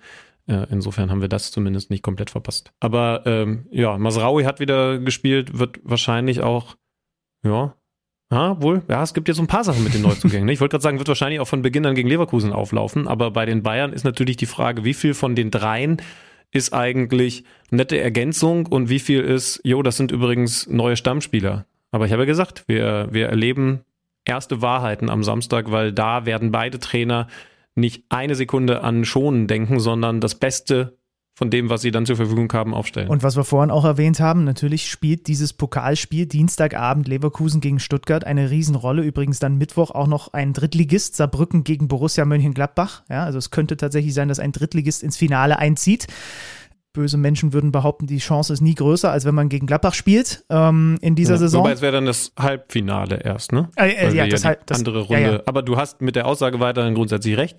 Ähm, aber dann könnten sie es schaffen, mit der nächsten erfolgreichen Partie ins Finale einzuziehen. Das ist ja das Besondere am Pokal. Ein Spiel und du bist weiter. So haben wir das heute erlebt bei der MLS mit den Playoffs. So haben wir das aus den Spielen im Afrika Cup erlebt. Die bringen dann auch einiges an Sicherheit bzw. Überraschung mit sich. Und trotzdem finde ich es geil, dass wir ein Top-Duell in der Liga haben. Im klassischen alten Format. Leverkusen gegen Bayern. Wir können schon verraten, das wird ein Spiel sein mit großem, großem Fokus am kommenden Montag. Ich versuche vor Ort zu sein. Ob es klappt, drückt mir die Daumen. weil dann sage ich immer noch mal schlauere Sachen. Oder überhaupt erstmal schlauere Sachen. Das war die Ich packe meinen Koffer Ausgabe von Kicker Meets The Zone. Herzlichen Dank, dass ihr euch mit uns auf eine kleine Weltreise begeben habt. Und dann hören wir uns kommende Woche Montag wieder. Und dann natürlich ist Topspiel XXX und ich weiß nicht, wie viele X noch L angesagt. Messi, wenn du zuhörst, draufgehalten. Kicker meets the Zone, der Fußball-Podcast, präsentiert von Tipico Sportwetten mit Alex Schlüter und Benny Zander.